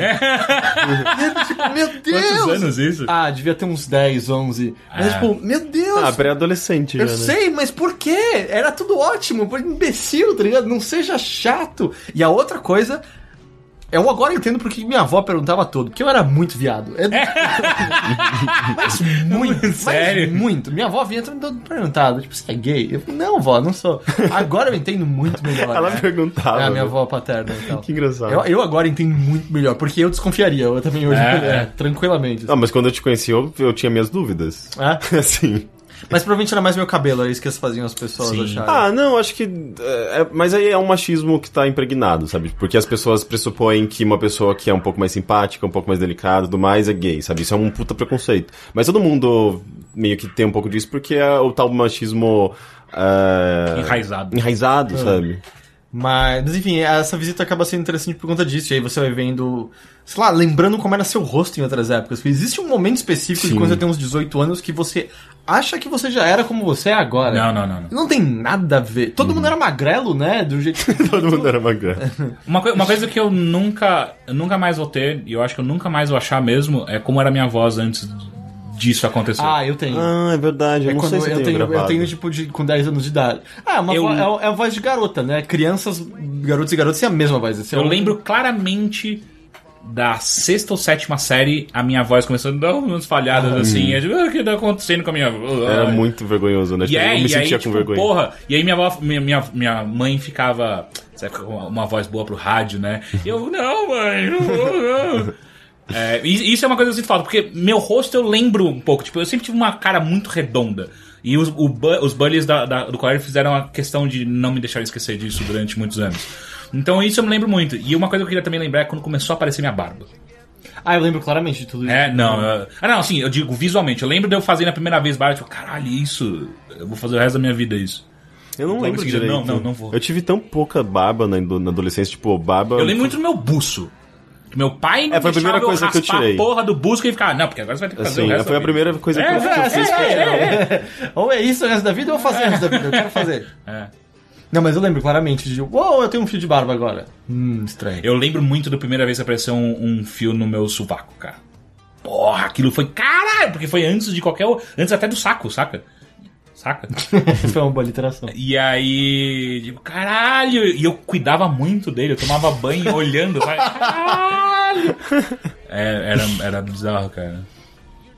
Puberdade é um troço muito Não. esquisito, né? Não, deveria ser proibido. É total, assim. Né? Tipo, só Porque- pula. Especialmente, sei lá, as coisas que não explicam pra você, do tipo... Ei, peraí, não disseram que era pra surgir pelo aqui, tá ligado? É, é, é. E... Peraí, não disseram que às vezes ia ter um treco esquisito embaixo do mamilo que dói... Não, é normal isso acontecer. Então- eu não te. Ah, não, não. Que? Não, não, é, muitos homens nunca percebem, mas é quando você tá tendo uma certa dose também de hormônio feminino. Alguns caras ficam com peitinhos Aham. e outros caras ficam só com uma coisa dura que dói quando aperta. Lembro de um dia sentir isso e falar, bom, é, eu tenho câncer, tchau. E aí- Caralho, né? eu lembro de senti. sentir um negócio, tipo, uma pedrinha, sei lá, É, alguma coisinha mas assim. aí sumiu, depois, sumiu do depois nada. você provavelmente tinha e nunca percebeu. Caralho, que estranho. É... Enfim. Mas eu não sei, tipo, eu talvez eu tenha sido preparado pra isso. Eu lembro que eu tinha muitos livros sobre sexualidade em casa, Ah, é? por alguma Não, razão. não, não. Minha mãe, minha mãe ela, ela se interessava por isso, e daí, tipo, eu pegava pra ler e tinha, tipo, as figuras, sabe? Tipo, igual aquele da. da... De aprender a transar lá, Não, tipo, é- começar Que? É, do, te- do, do, que do ensina? telecurso. Não, Não, do, transar, de, ensinava que era sexo. do Ah, telecurso, você lembra daquela. Ah, que- e na xoxota? É, Não, tem, tem, tem o, e, na, e na Xoxota, e tem também um que, inclusive, eu acho que tem o Luciano Amaral nesse daí, que é... Começa aí, né? Que é- Toda uma fantasia. Que é tipo um, um- dois irmãos, um deve ter uns, um- uns 10, 11 anos, outro tem- tem uns 6, indo tipo num banheiro público. Aliás, no, no, no- no Oh, vestiário. Esse, esse livro no, pra frente. no cara. vestiário, tipo, da academia, do, do, do clube. E daí é, eles começam a reparar, tipo, nos caras mais velhos. E daí, tipo, por alguma razão. Que livro estranho, cara. É, telecurso. Ah, É, pior não, ainda. Aliás, não, não era assim. Tava tocando de um town. Eu, não, eu, só- eu só sei que Ele eles. tá só misturando o Luciano num pornozão? Não, não, não, não é. Não, eu sei que tem uma hora que eles comparam, tipo, um- o pênis de um adulto com o do pai. E fala, olha, é igual do pai, né? É grande, né? Nossa! Ah, que, ah, que dor interna. É muito- Ah. Mas o, o, o É lance muito é, não, engraçado. total, lembro, porra, tinha tido um monte de aula, as pessoas tinham, eu sabia o que era puberdade. Mas aí, em certo momento, você, tipo, olha pra todo mundo e... Eu tenho mais pelos que eles, assim. É, você, né? É, começa a acontecer, acontecer É, essa comparação. Tem umas pessoas ficando meio que mais altas que eu aqui também. Eu sei, não, você É, reparou eu, só eu, 20 eu, anos eu- depois. eu né? demorei pra, pra É. entender isso. Mas pelo menos minha voz ficou grossa antes de todo, muita gente. Ah, é? A minha. Não, acho que a minha também ficou antes, só que eu lembro que, que o processo foi, foi, foi terrível. Foi uma- E aí também foi era muito Eu bizarro. não queria falar presente, eu lembro disso. Eu não queria falar presente. Que era E, a- e as férias mais bizarras que quando você volta e todas as garotas estão peitudas. Exato! É, as minhas foram as férias da quinta série. Na sexta série, tipo, É, o que exato. tá acontecendo aqui, cara? E aí eu, tipo, eu tô lembrando tudo muito errado, É, Gente, mas é, questão de é. dois meses cresce tanto Aí, assim. cara, eu me É. lembro de ter um choque. É que também que eram uns três meses de Então, férias, né? mas, não, mas o problema é o seguinte. Nossa, que vida boa. Caralho, três É porque meses assim, de as férias, meninas, cara. olha, os meninos e as meninas estão crescendo muito rápido, só que você tá vendo todo dia, então você não tá notando necessariamente a mudança. E aí quando você fica um tempo sem ver, aí você. Porra! Eu me lembro de voltar de férias e estar chocado. Tipo, É, as é. garotas da minha sala, tipo, quê? Eu lembro muito de um amigo meu tocando. Quanto tempo a gente tá fora da sala? Eu falei, é, eu não sei. Eu não... Tipo, aquele final de Evil Dead, tipo, quanto tempo eu dormi, sabe? É, e, e, e- e total aquela coisa machista babaca, sabe? Tipo, ah, por que, que eu não dei, dei bola pra essa menina? Agora ela tá mó gostosa, sabe? Puta que pariu.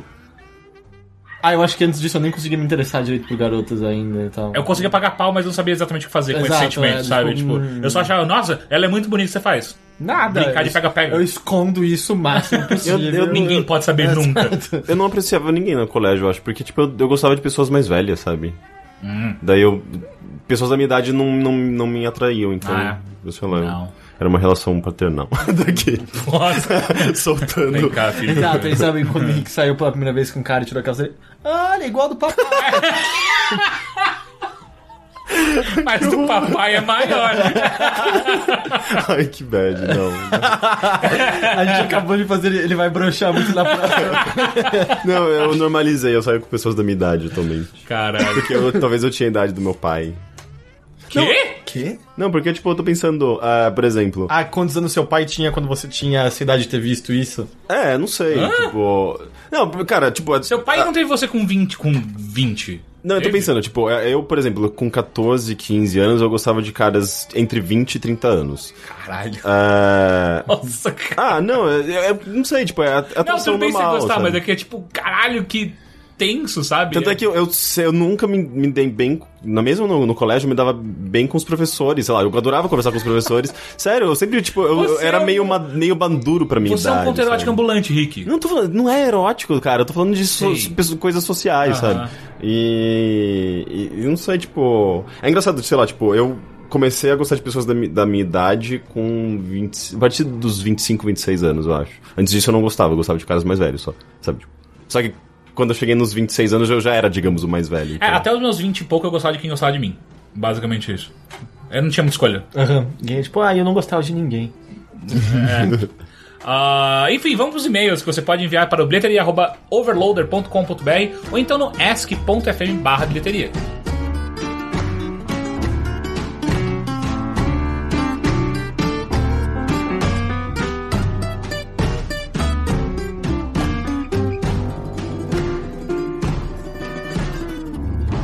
Remember me, baby, when I'm in six feet cold, cold.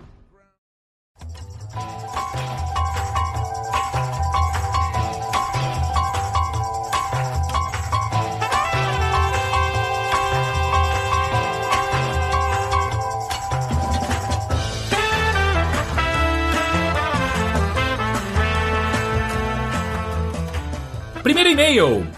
Boa tarde, queridos amigos do Overloader. Não citem meu nome, ok? Resisti em escrever para vocês sobre este assunto, apesar de, de eu já, já pensar em fazer isso há algum tempo. Sei que vocês não são psicólogos, mas como nunca conversei sobre isso com ninguém, acredito que já possam pelo menos me dar uma luz. Eu ando muito emotivo. Não precisa muita coisa para que eu me, eu me emocione e chore. O que me fez escrever este e-mail, por exemplo, foi ter visto hoje de manhã, a caminho do trabalho, que Daniel Fleetwood, o fã de Star Wars, que já havia me feito chorar quando vi a campanha que ele estava fazendo para tentar assistir o filme antes de morrer, e depois novamente, quando conseguiu assistir o filme, havia morrido essa noite. Minha sorte é que eu estava sozinho, de óculos escuros e dentro do meu carro, com isso o filme nos vídeos, pois chorei de soluçar. Neste caso, dou até um desconto, pois sou desses fãs malucos de Star Wars. Estou muito ansioso pelo novo filme e, somando isso a este meu sentimento exagerado, não podia terminar de outra forma. Cheguei no trabalho com os olhos inchados. O problema mesmo é que qualquer besteira me faz chorar. Sábado passado, quando estava jogando PSP na sala, na sala de casa, e minha mulher, mulher vendo TV. Mudando de canal, ela acabou parando no Luciano Huck. E aí vieram aquelas histórias dos filhos que reencontram sua mãe. E adivinha? Desabei a chorar assistindo essa porcaria durante o tal, o tal reencontro. Pequeno, pequeno resumo das algumas, das algumas coisas que me fizeram chorar nos últimos dias. Assistindo uma matéria jornalística sobre os refugiados sírios, imaginando tendo que abandonar tudo com a minha família, como eles fizeram para tentar sobreviver e, e ainda ser tratado como lixo. Reassistindo pela décima vez A Vida é Bela, chorava de soluçar também. Durante o show de uma banda que gosto muito de heavy metal, ao me, ao me deparar com um autorretrato de Van Gogh dentro do Museu de Amsterdã, ao verificar o que eram algumas flores em um monumento em Paris e perceber que eram para a Lady Diana, que pois aquele lugar era exatamente em cima do túnel onde um paparazzi provocou sua morte, e o casamento genérico de uma amiga não tão próxima. Em todas as vezes que isso aconteceu, minha mulher estava junto. Eu fiquei muito sem graça e ela, percebendo minha vergonha por estar chorando, dá uma disfarçada e finge que não vê. Mas tenho medo que ela se incomode com essa minha fragilidade. Que fora a vergonha não me afeta em nada. Vale lembrar que estou na casa dos 30, tenho uma vida muito tranquila, amo, amo minha mulher e filhos, nos divertimos muito juntos e não existe atualmente nenhum problema que pudesse me dar motivos para estar tão emotivo. Imagino que vocês, de- que você deve, vocês devem responder que foda-se, eu tenho direito de me emocionar e ninguém tem nada a ver com isso. Mas não é tão simples, me emocionar com algo a chorar durante o trabalho, por exemplo, não é legal. O que vocês acham disso? Muito sucesso pra vocês, sou, sou fã de carteirinha, beijos e até a próxima. Isso é muito comum para pessoas que estão, por exemplo, fazendo o tratamento com Hormonal, não é? é, hormonal, ah, por exemplo, pra, tomando um remédio para depressão, porque você mexe bastante com hormônios e com Equilíbrio emocional, não é? É, É, hormônio, principalmente. né? É, sim, é, é, cérebro. Sim, basicamente. E se você tá desequilibrado quimicamente no, no seu cérebro, você tem, você pode ter essas, ah, essas variações de humor, sabe? Tipo, de, de chorar muito, ou de ficar muito alegre, ou de ter, fazer as duas coisas ao mesmo tempo e passar de um, um, um estado de humor pro, pro outro muito rapidamente. Então, não sei, assim, às vezes você pode consultar um médico para saber se você, de fato, se, eh, tá desequilibrado nesse sentido. Ou às vezes você é uma pessoa mais emocional por alguma razão. Eu Não sei se isso Ele é uma coisa ele que, não começou. Era antes, né? Que isso começou do nada. Então, mas às vezes um, um- um desequilíbrio pode a- a- É, aparecer, existem né? coisas, né? Um choque, um leve trauma que às vezes você não tá considerando, pode ter feito isso. E a química Eu- no, cé- no cérebro é bizarra, né? Eu teria também curiosidade de. Antes disso, você sentia que você apreciava menos as coisas? Do tipo. Você sentia que você era mais neutra tudo e agora você é capaz de gostar muito mais e odiar muito mais tudo? Porque às vezes foi só algum tipo de barreira de apreciação que foi quebrada e isso pode ser uma enxurrada inicial, sabe? De, de apreciação, de, de- de- Você falou, você tá na casa dos 30, você tem filhos, às vezes é uma compreensão diferente do, Da vida, em si né? e, e, e você tá apreciando, na real, muito tudo que você tá tendo agora. Como você falou, a vida tá boa. E aí, quando você pega em comparação isso a histórias lá de refugiados ou a do Luciano Huck de famílias reencontrando, você percebe como é frágil, na real, tudo isso que você tem. Talvez isso cause Uhum. é, vontade de chorar, assim como a Vida Bela. A Vida Bela é, É um sobre família. tenso, é, a né? e a família acaba ficando separada, né? É um pai sacrificando pra poder fazer o filho fi- viver. Ah, e o casamento, de certa maneira, representa o início do que pode vir a ser uma família, né? Então, talvez tudo pareça também interligado dessa maneira. Menos o show de heavy metal. É verdade, menos o show de heavy metal. Então, talvez nem tudo. Às vezes era Ah. o reencontro da banda. Era uma banda que era uma família, né? É. Era tipo. Família Lima. The Brothers for Hell. Ah, mas... além de tudo isso, tipo, é. Eu, eu vou ter que comentar, tipo, foda-se, você, você chora pelo que você quiser. Não, mas eu entendo e o que você tá falando, que assim, não no, chorar. no Ah, incomoda. trabalho não é legal, eu, eu sei. E uma coisa que eu achei estranha, tipo, da mulher disfarçar e. Eu não entendo exatamente isso, tipo. Eu acho que Ah. seria uma coisa legal de falar com ela, porque. É, porque isso parece É, não exato. ter sido conversado ainda, né? É. Tipo, ela.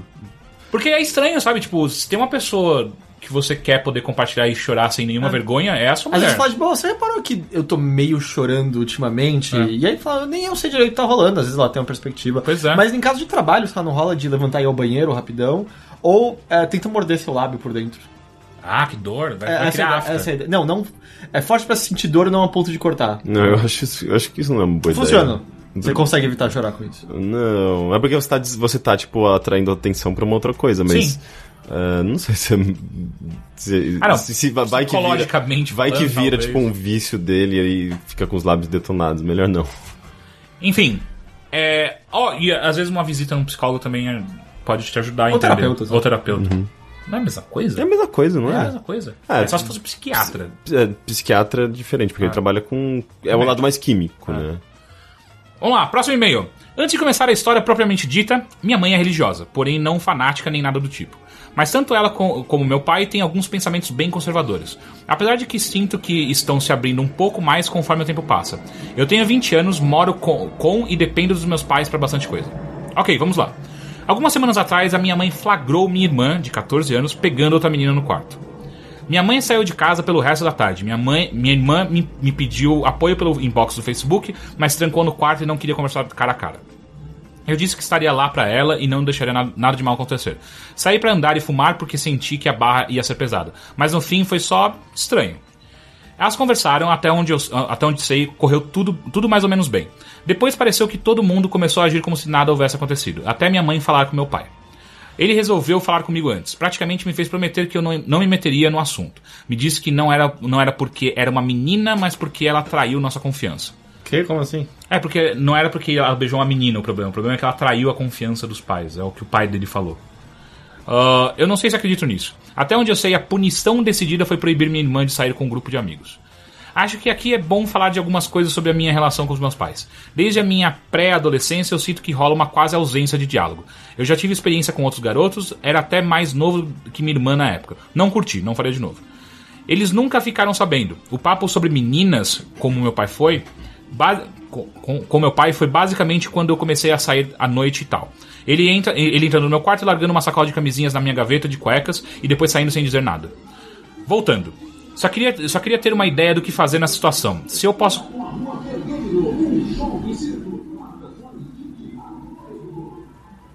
Mas tem atração de tirar o fôlego. Hum? Tem atração de tirar o fôlego. Ah. Voltando. Só queria ter uma ideia do que fazer nessa situação. Se eu posso confrontar diretamente meus pais ou se eu devo ficar só dando algum suporte emocional pra minha irmã. Já recomendei que os três fossem ter essa conversa com um terapeuta, para garantir que todos os lados sejam ouvidos, etc. Mas não teve resultado. Agora todo mundo voltou a agir como se nada tivesse acontecido. Sinto que minha irmã não se sente confortável para se abrir mais comigo. Mas eu sinto que é muito aquele lance de calmaria antes da tempestade. E quando o momento chegar, eu quero estar com a cabeça mais clara possível para tomar as decisões certas. Enfim, desculpa pelo tom mais de desabafo do que de, se- do que de pergunta e continue sendo lindos e fabulosos.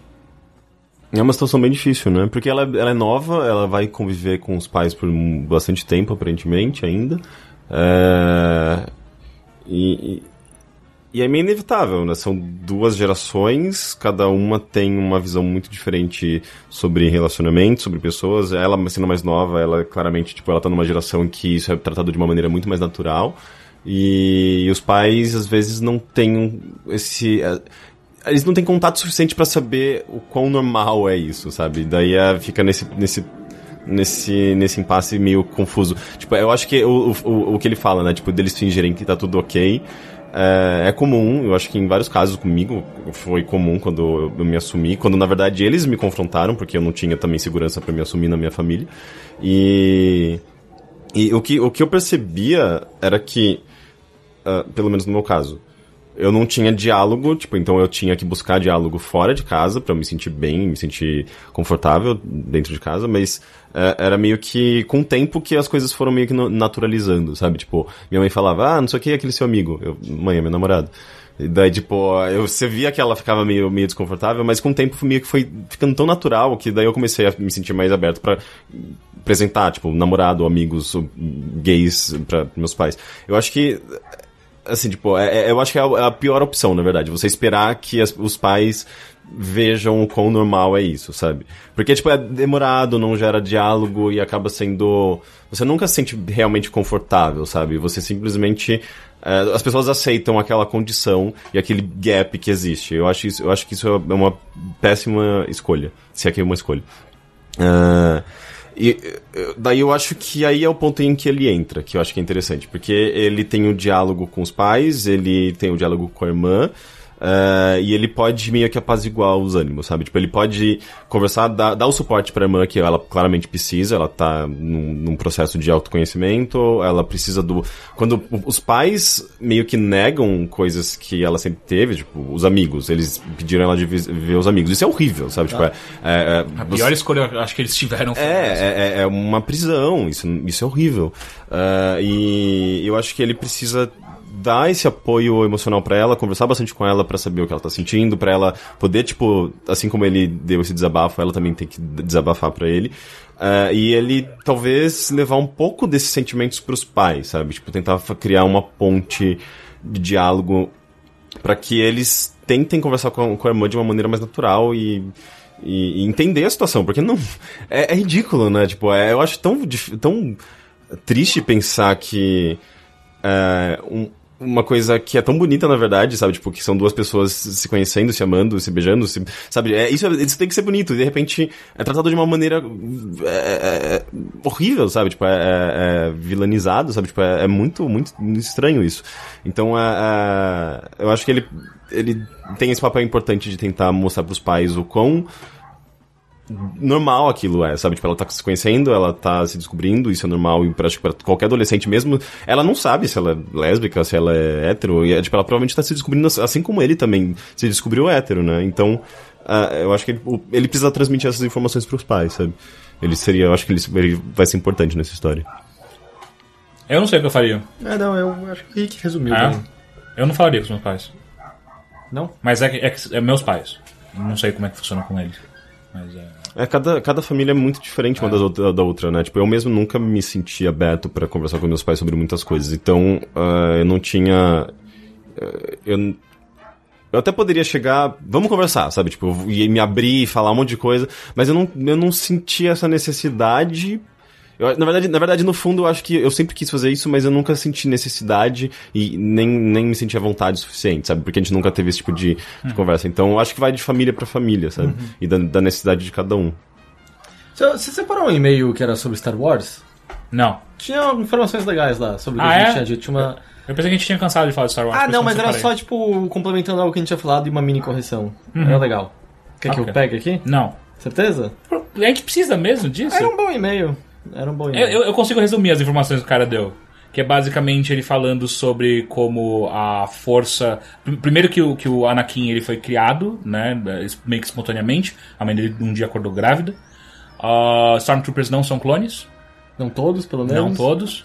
Ah, tem alguma outra? Eu não me lembro, Pito. Ah, caralho, leitor. Não, vai lendo o próximo, relaxa. Tá.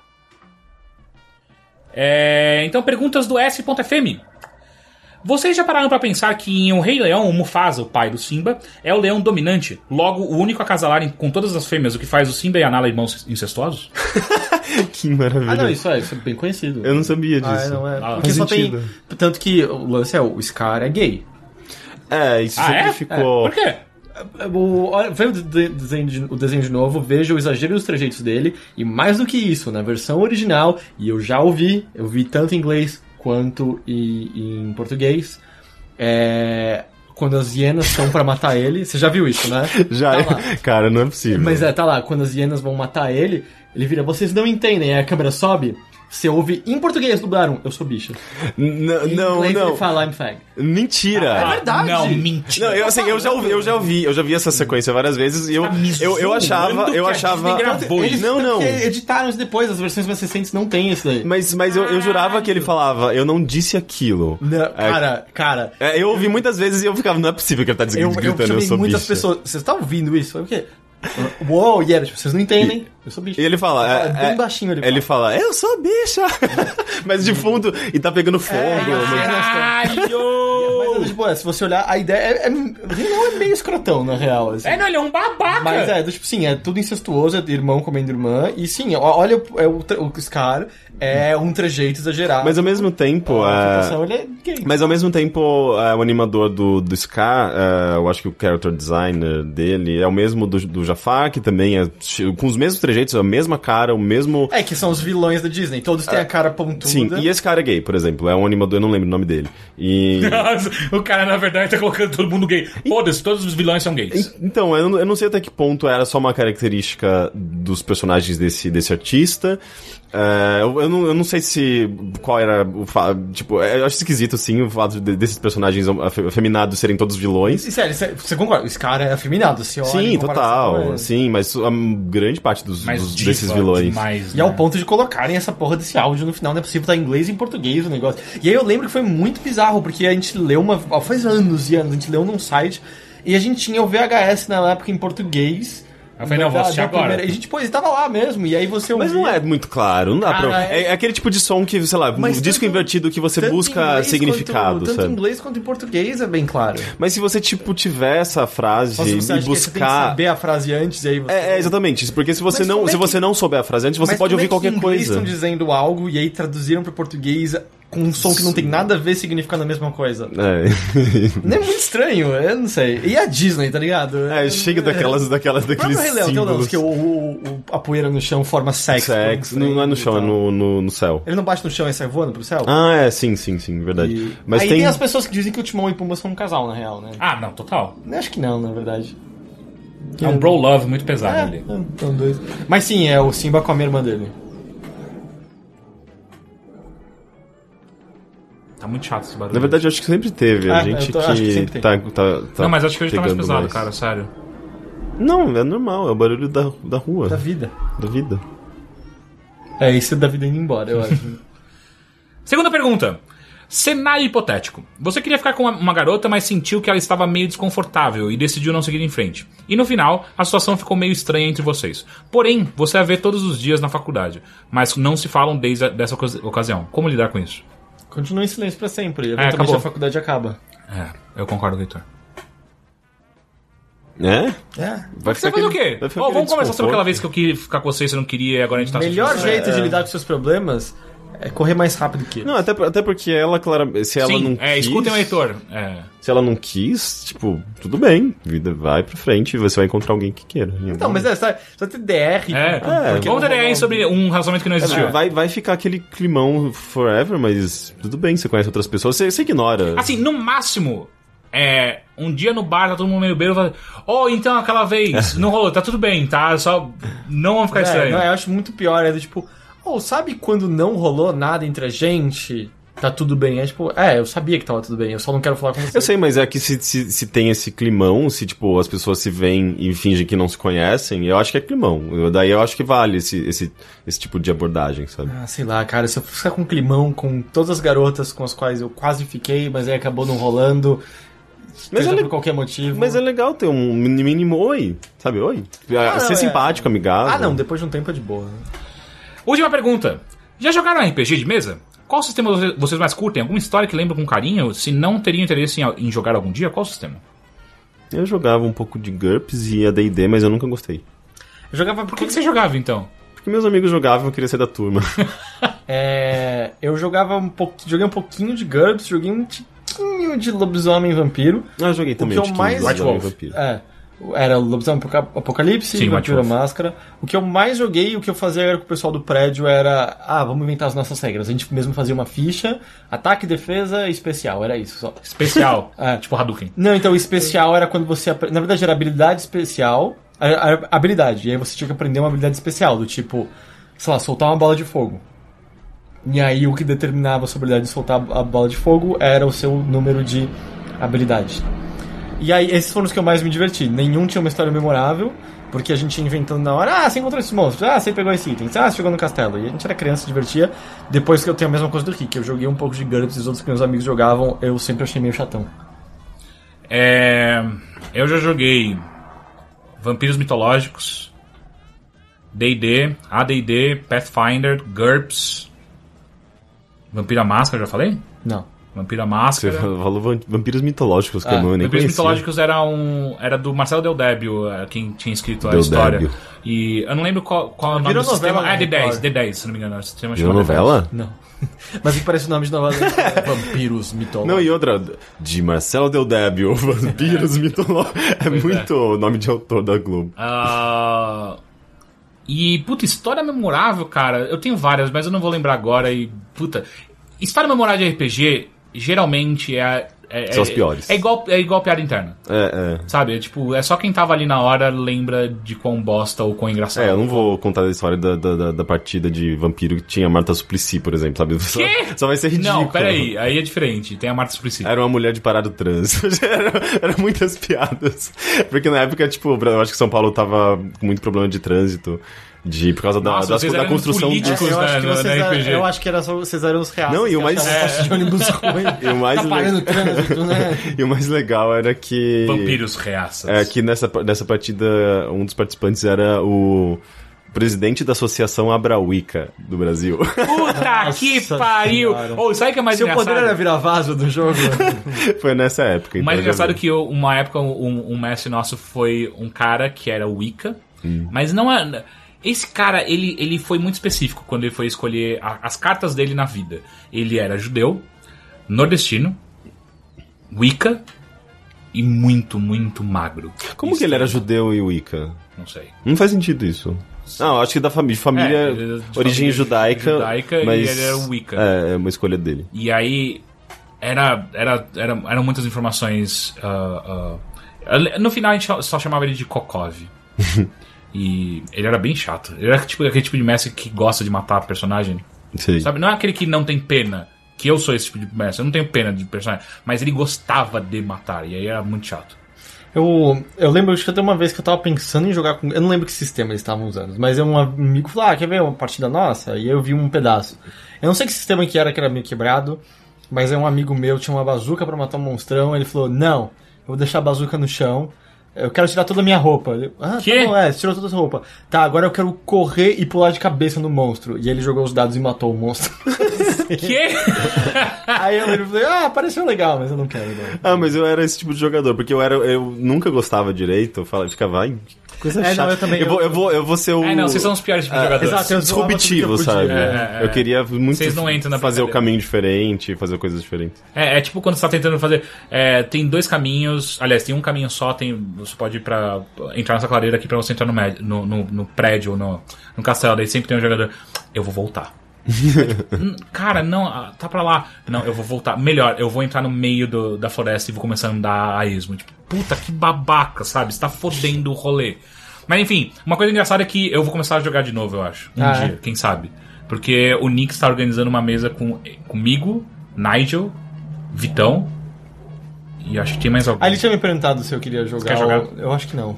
Eu, acho que Eu não deve- quero mais uma obrigação, não. Não? Ele vai filmar? Assim, isso? não, não, não. É só pra gente jogar. Não sei. O Nigel já inventou, né? Tipo, pô, cara, tem que filmar, vai ser Você tem muito certeza que engraçado. o Nix vai matar todo mundo muito rápido? Eu acho que não. Acho que a gente nem vai começar a jogar porque o Nigel não faz a ficha dele.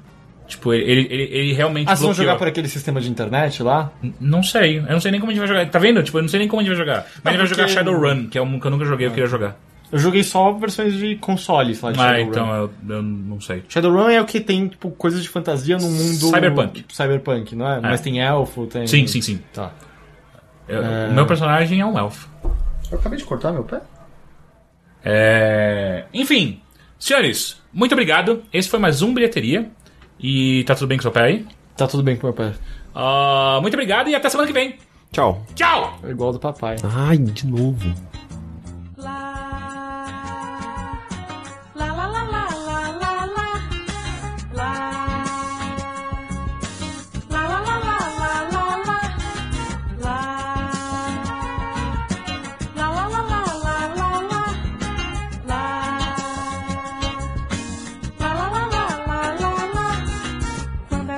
Contente, tanto faz o quente, tanto faz o frio, tanto faz que eu me esqueça do meu compromisso com isso e aquilo que aconteceu dez minutos atrás.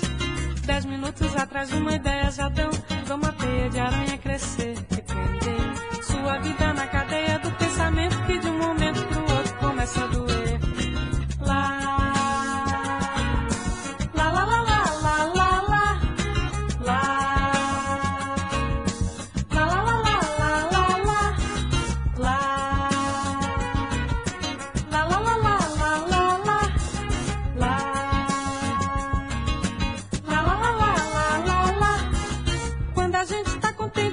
Gente, gata gato Barata pode ser um barato total. Tudo que você disser deve fazer bem Nada que você comer deve